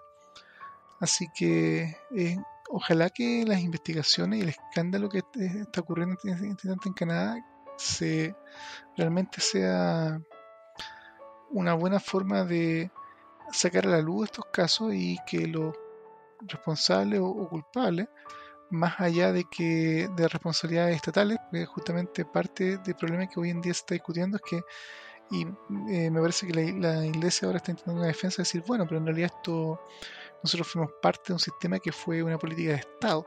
El Estado de Canadá justamente como que impuso esta política pero, claro, el Estado de Canadá puede haber sido el que impuso la política, pero eh, las instituciones religiosas no fueron, entre comillas, eh, quienes se opusieron a ella o hicieron ver los problemas que había. Al contrario, abrazaron esta política nefasta con felicidad y leyeron a la práctica hasta sus peores consecuencias. En el fondo, si es que no son autores eh, intelectuales, son al menos autores materiales y cómplices absolutos de, las barbaridades que ocurrieron. Así que, o sea, merecen todo, todo el total repudio que yo creo que personas hoy en día que comulguen así entre comillas, o sean partidarios de, del, humanismo y de los derechos humanos, eh, considero que hay que hacer eh, causa común que esto se investigue, se revele y se penalice o se pueda tomar las medidas más ejemplarizadoras, si es que aún son posibles tomar. Me imagino mucho que eso ya, inclusive si fueran un o si pueden considerar un delito, pueden que hayan prescribido legalmente eh, hace muchos años, pero por lo menos a nivel social y a nivel mundial esto sea eh, condenado. Y para no decir que en todo caso estamos ahora apuntando a los canadienses, hay que recordar que en Chile no solo eh, los pueblos originarios fueron muchas veces abusados y barridos y hubo guerra con ellos, o sea, la pacificación de la Araucanía es casi un eufemismo parece lo que pasó en el siglo XIX con, con la zona del Mapuche, y eh, hay que pensar que muchos de los aborígenes del sur de Chile, de, la zona de los canales y de, la Patagonia, fueron sistemáticamente exterminados y cazados como conejos en su momento para dejar espacio para la ganadería y los colonizadores europeos, al punto que casi se pagaba por cabeza para, entre comillas, limpiar esta zona de estos personajes que andaban dando vueltas que eran incómodos para la sociedad eh, eh, europea que estaba tomando control de la zona. Así que si quisiéramos, entre comillas, mover esqueletos, yo creo que acá en Chile hay estamos a un gran debe de, también de la masacre y de el genocidio que ocurrió en el sur de Chile hace también no tantos miles de años atrás y cientos de años atrás, también, inclusive en la época en que ya Chile era un país y era una república. Bueno, el golpe de Estado no más por el 73, sí, ¿para qué vamos a estar? Ah? bueno, eh, malas noticias, yo creo que estas cosas no solamente han pasado y van a seguir pasando. Eh, si nosotros nos vemos en la cuestión histórica, nos, remitimos, digamos, al siglo XX solamente, siglo XX, que suponemos que ya estábamos bastante civilizados. El siglo XX parte con un genocidio, que es el genocidio en contra del pueblo armenio. Y, y, a, a, nuestros auditores les recomiendo una película muy buena que se llama, que ganó, me parece, un Oscar ahora hace poco, que se llama Cubo Bades Aida y que va contando la, masacre de Srebrenica, ¿ah? em, que es el último genocidio, yo creo, de, de ¿cuánto se llama?, de, del siglo XX. Em, y por otro lado tenemos eh, estos comportamientos de estos, de estos señores con sus ideologías religiosas de ISIS, y etcétera, etcétera. O sea, mientras, mientras los seres humanos no aprendamos, eh, no aprendamos de que estas creencias ideológicas que tenemos, ¿ah? que, por estas cosas somos capaces de no solamente matar, sino que eh, morirnos por ese, por ese tipo de, de, de estupideces, eh, estamos fritos. Eh, eh, eso hay que entender que nuestro cerebro, digamos, tiene eso metido, digamos, es que es el, es el pensamiento dual, ¿no es cierto? Esto de, aprendizaje que nos sirve para aprender, nos sirve para una serie de cosas, pero llevado a extremos nos lleva a cometer este tipo de cosas. ¿ah? Nos lleva a pensar cuestiones extrañas y, y cuestiones que van desde, desde una cosa de, de, algo así como hacer estas escuelas que tal vez partieron con, con muy buenas intenciones y terminaron siendo eh, cuestiones absolutamente horribles, hasta terminar en estas matanzas eh, por el solo hecho de, ver el mundo de otra óptica. Eh, por lo tanto, yo creo que no solamente han pasado, sino que seguirán pasando. Y esto es hasta que los seres humanos aprendamos, eh, aprendamos de, nuestro cerebro, de cómo funciona nuestra mente, ¿no es cierto? Y, aprendamos a diferenciar las cosas que nos suceden.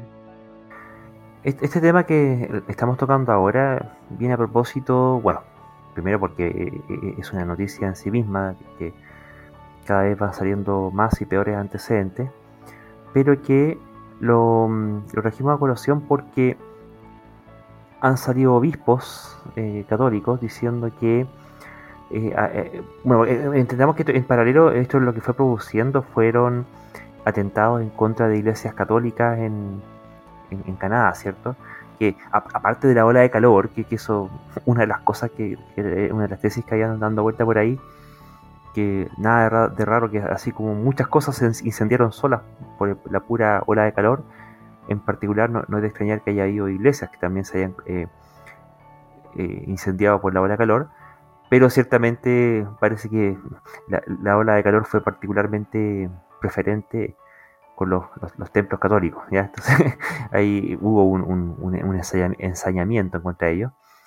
Y mm, empezaron a, salir obispos, ¿cierto? Empezaron a hablar de, que aquí hay, una persecución y, sacar un artículo en, este portal Info Vaticana, que siempre dan noticias de, Vaticano pro Vaticano, ¿cierto?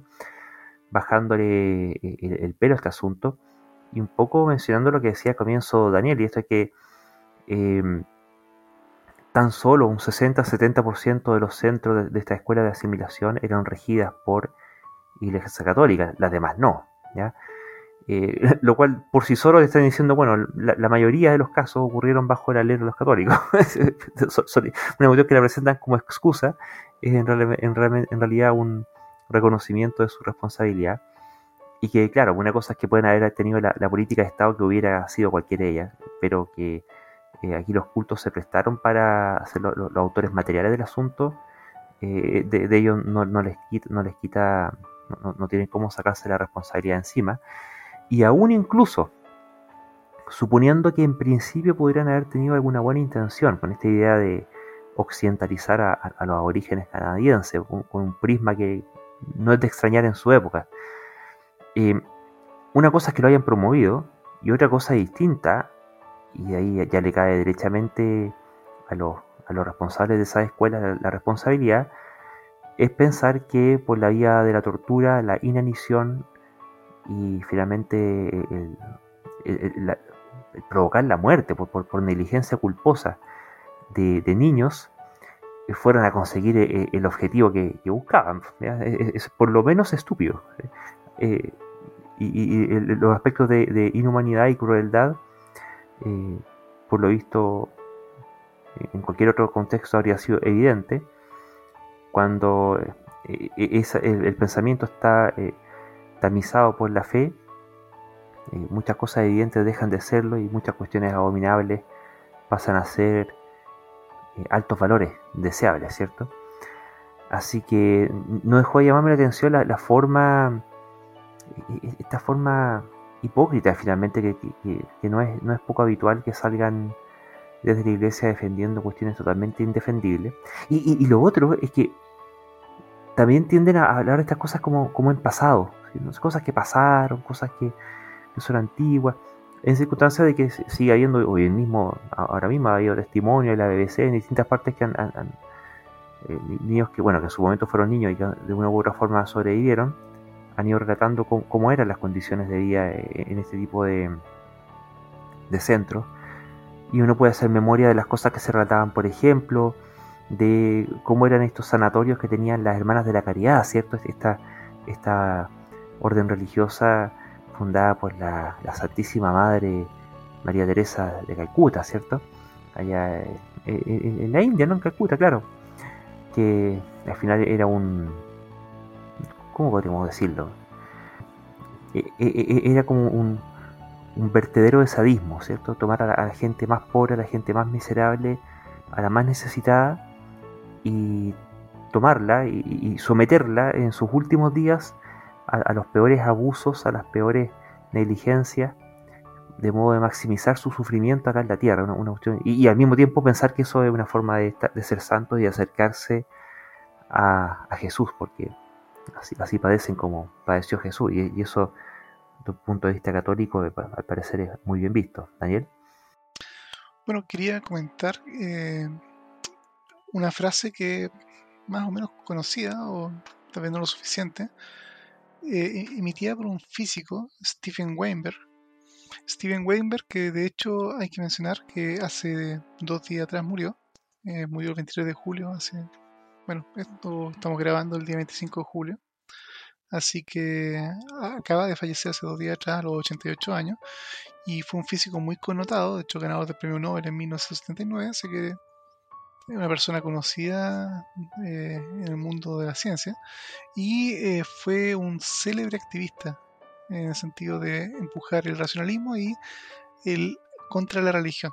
En realidad, o sea, era anticlerical directamente. Y él tiene una frase que es bastante repetida, no, todo el mundo recuerda quién, que él fue el autor.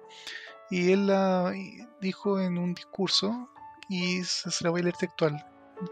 Bueno, en su traducción, por supuesto, al español entre comillas, la religión es un insulto a la dignidad humana.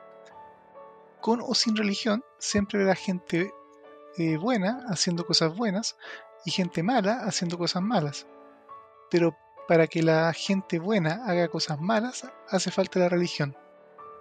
Cierre de comillas. Y esto yo creo que es un poco un caso que viene pero casi de libro para esto. O sea, yo creo que esas monjas, esos curas que estaban a cargo de esta escuela, tal vez si no fuera por la religión jamás hubieran torturado niños, digamos. O sea, ellos jamás en su sano juicio hubieran decidido encerrar niños y tratarlos mal. Si no fuera porque lo estaban haciendo por un bien mayor, espiritual de algún tipo, que era lo que la religión vende como el, el, fin real de todo ese tipo de acciones y medidas nefastas. Eh, así que, y bueno, hay que reconocer que por supuesto no es la religión la única fuente a veces de mal ese estilo. Yo diría que todo tipo de creencias dogmáticas llega realmente a distorsionar eh, la moral y la brújula eh, de humanidad de las personas para eventualmente eh, siendo personas buenas te, terminan haciendo cosas malas a otras personas. Pero dentro de las cosas que son justamente dogmáticas la religión está como el número uno, número uno de la lista así que no, diría que es únicamente la religión pero especialmente en Occidente principalmente la religión es responsable de muchas atrocidades hechas por personas eminentemente buenas o que en el papel, en la teoría e inclusive ante la vista social fueron reconocidos como buenos cuando si se escalan un poco los, papeles o realmente son antecedentes, en su vida probablemente son cosas bastante perversas. La, creencia ayuda a justificar muchas cosas. Yo, yo ahí la, la, la, duda, tiendo a considerar cierto eso que dice este señor, la inquietud que a mí me queda es entonces, bueno, si alguien que supondríamos bueno, dada la, ideología en la que cree de forma dogmática, finalmente decide y orienta sus acciones de modo que causa daño en su entorno y a las demás personas, ¿corresponde entonces seguir considerando buena a esa persona? Y, como corolario, es independiente el juicio de bondad o maldad que uno pueda realizar respecto de alguien, de las ideas a las cuales esa persona cree o escribe. Yo creo que no. Yo también pienso que no, pero y tal vez lo que está de fondo es justamente el dogmatismo, porque en el fondo una persona puede ser internamente buena desde dentro, así buena como un yogur, digamos así, no vencido por supuesto, porque es una persona que a lo mejor puede ser muy querendona, puede ser preocupada por los demás, todo, y que si no fuera por una ideología dogmática que lo fuerza a hacer cosas que se ven como un bien mayor, ¿ya? Sin esa idea detrás de cualquier tipo, que puede ser una idea, idea política, idea social, idea religiosa, si no fuera por esta idea del bien mayor, esas acciones que serían consideradas malas, de pronto pasan a ser una, un mal necesario para este bien mayor. Y probablemente las personas justamente en su foro interno terminan aceptando, eh, tal vez en principio de mala gana y como una especie como de forma de poder vivir consigo mismo respecto a que no, si estos niños están llorando, están sufriendo, están haciendo todo tipo de manifestaciones del sufrimiento que tienen, pero esto es por un bien superior. Y a la larga eventualmente pueden llegar a convencerse que no solamente eh, es un bien superior, estar seguro que es un bien superior, por lo tanto el fin justifica los medios, y todas estas cosas que inicialmente en su conciencia pueden haber parecido malas, finalmente son buenas. Y probablemente también por otras personas de su mismo núcleo religioso o dogmático, dependiendo del tipo de ideología, también son apoyados como diciendo, bien, esto lo estamos haciendo por este bien mayor, político, social o religioso. Y entonces al final, claro, en su cámara de eco social, probablemente todos ellos se dan palmadas en la espalda y se felicitan de lo buenos que son y lo buenos que están cumpliendo los objetivos de esta, de esta ideología, de esta religión, de este plan, por este bien superior.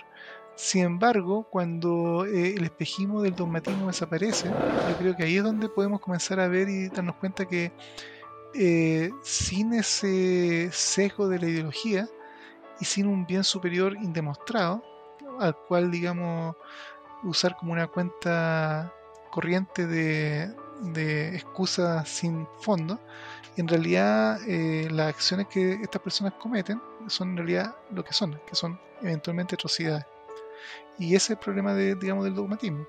El dogmatismo puede poner unos lentes bastante oscuros respecto de, de las acciones y pueden justificar hasta las más profundas atrocidades. Y eso es el peligro justamente de no justamente usar el pensamiento crítico en forma realmente sistemática a todo tipo de creencias.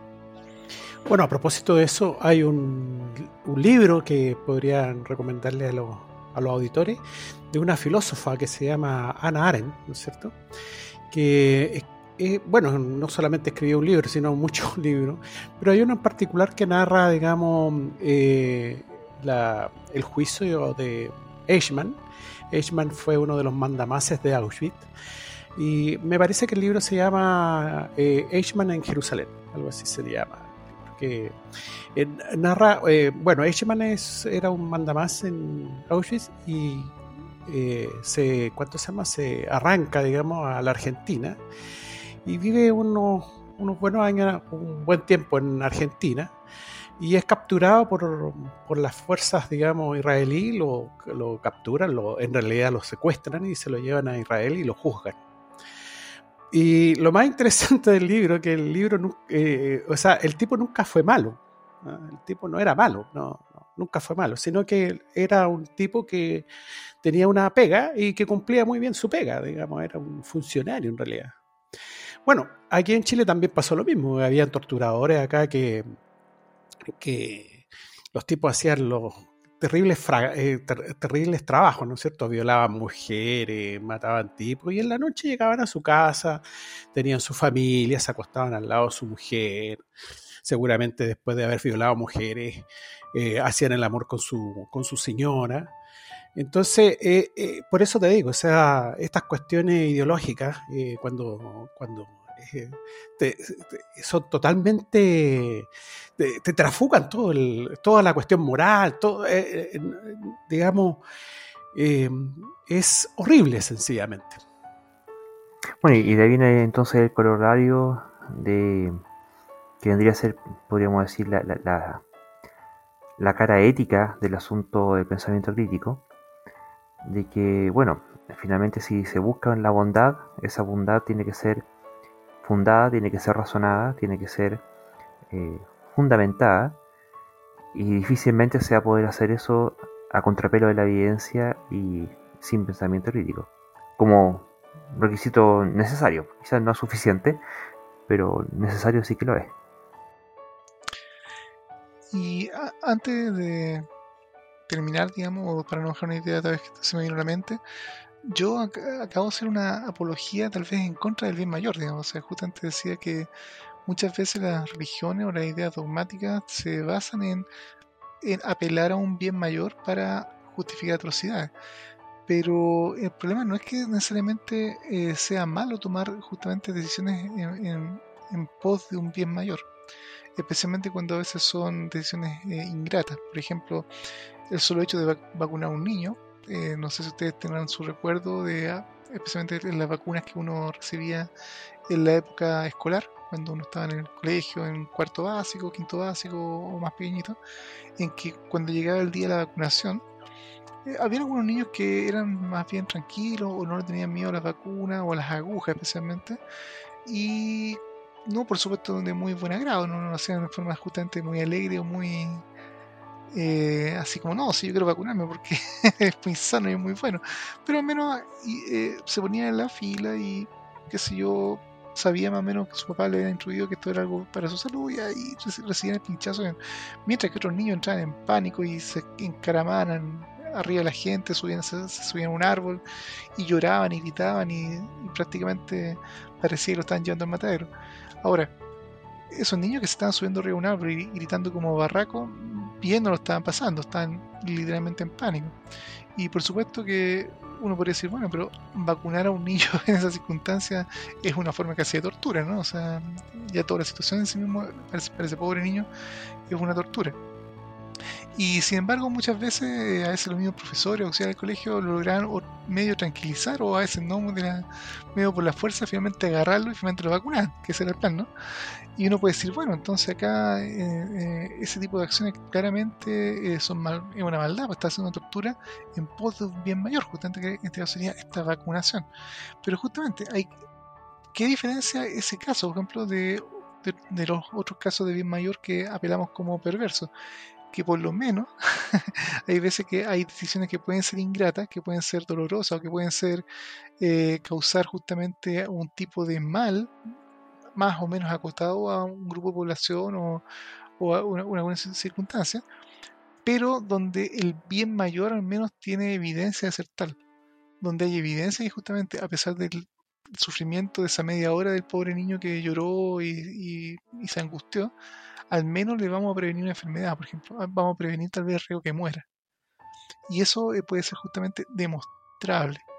Hay estudios o hay evidencia que demuestra que justamente el bien mayor es un bien mayor real al cual uno puede acceder y por tanto inclusive eso, esos casos de sufrimiento del niño que le tenía pánico a las vacunas al menos justifica a veces forzar un poco el tema. En cambio, los bienes mayores de los cuales hablamos, donde se han cometido muchas atrocidades, son bienes mayores que inclusive no tienen ningún fundamento en la realidad que pueden demostrarse. Entonces, ahí es donde yo creo que haría una línea. Entonces, no es solamente que eh, justificar esa acciones un poco negativa o con consecuencias que pueden ser consideradas negativas por un bien mayor sea malo per se.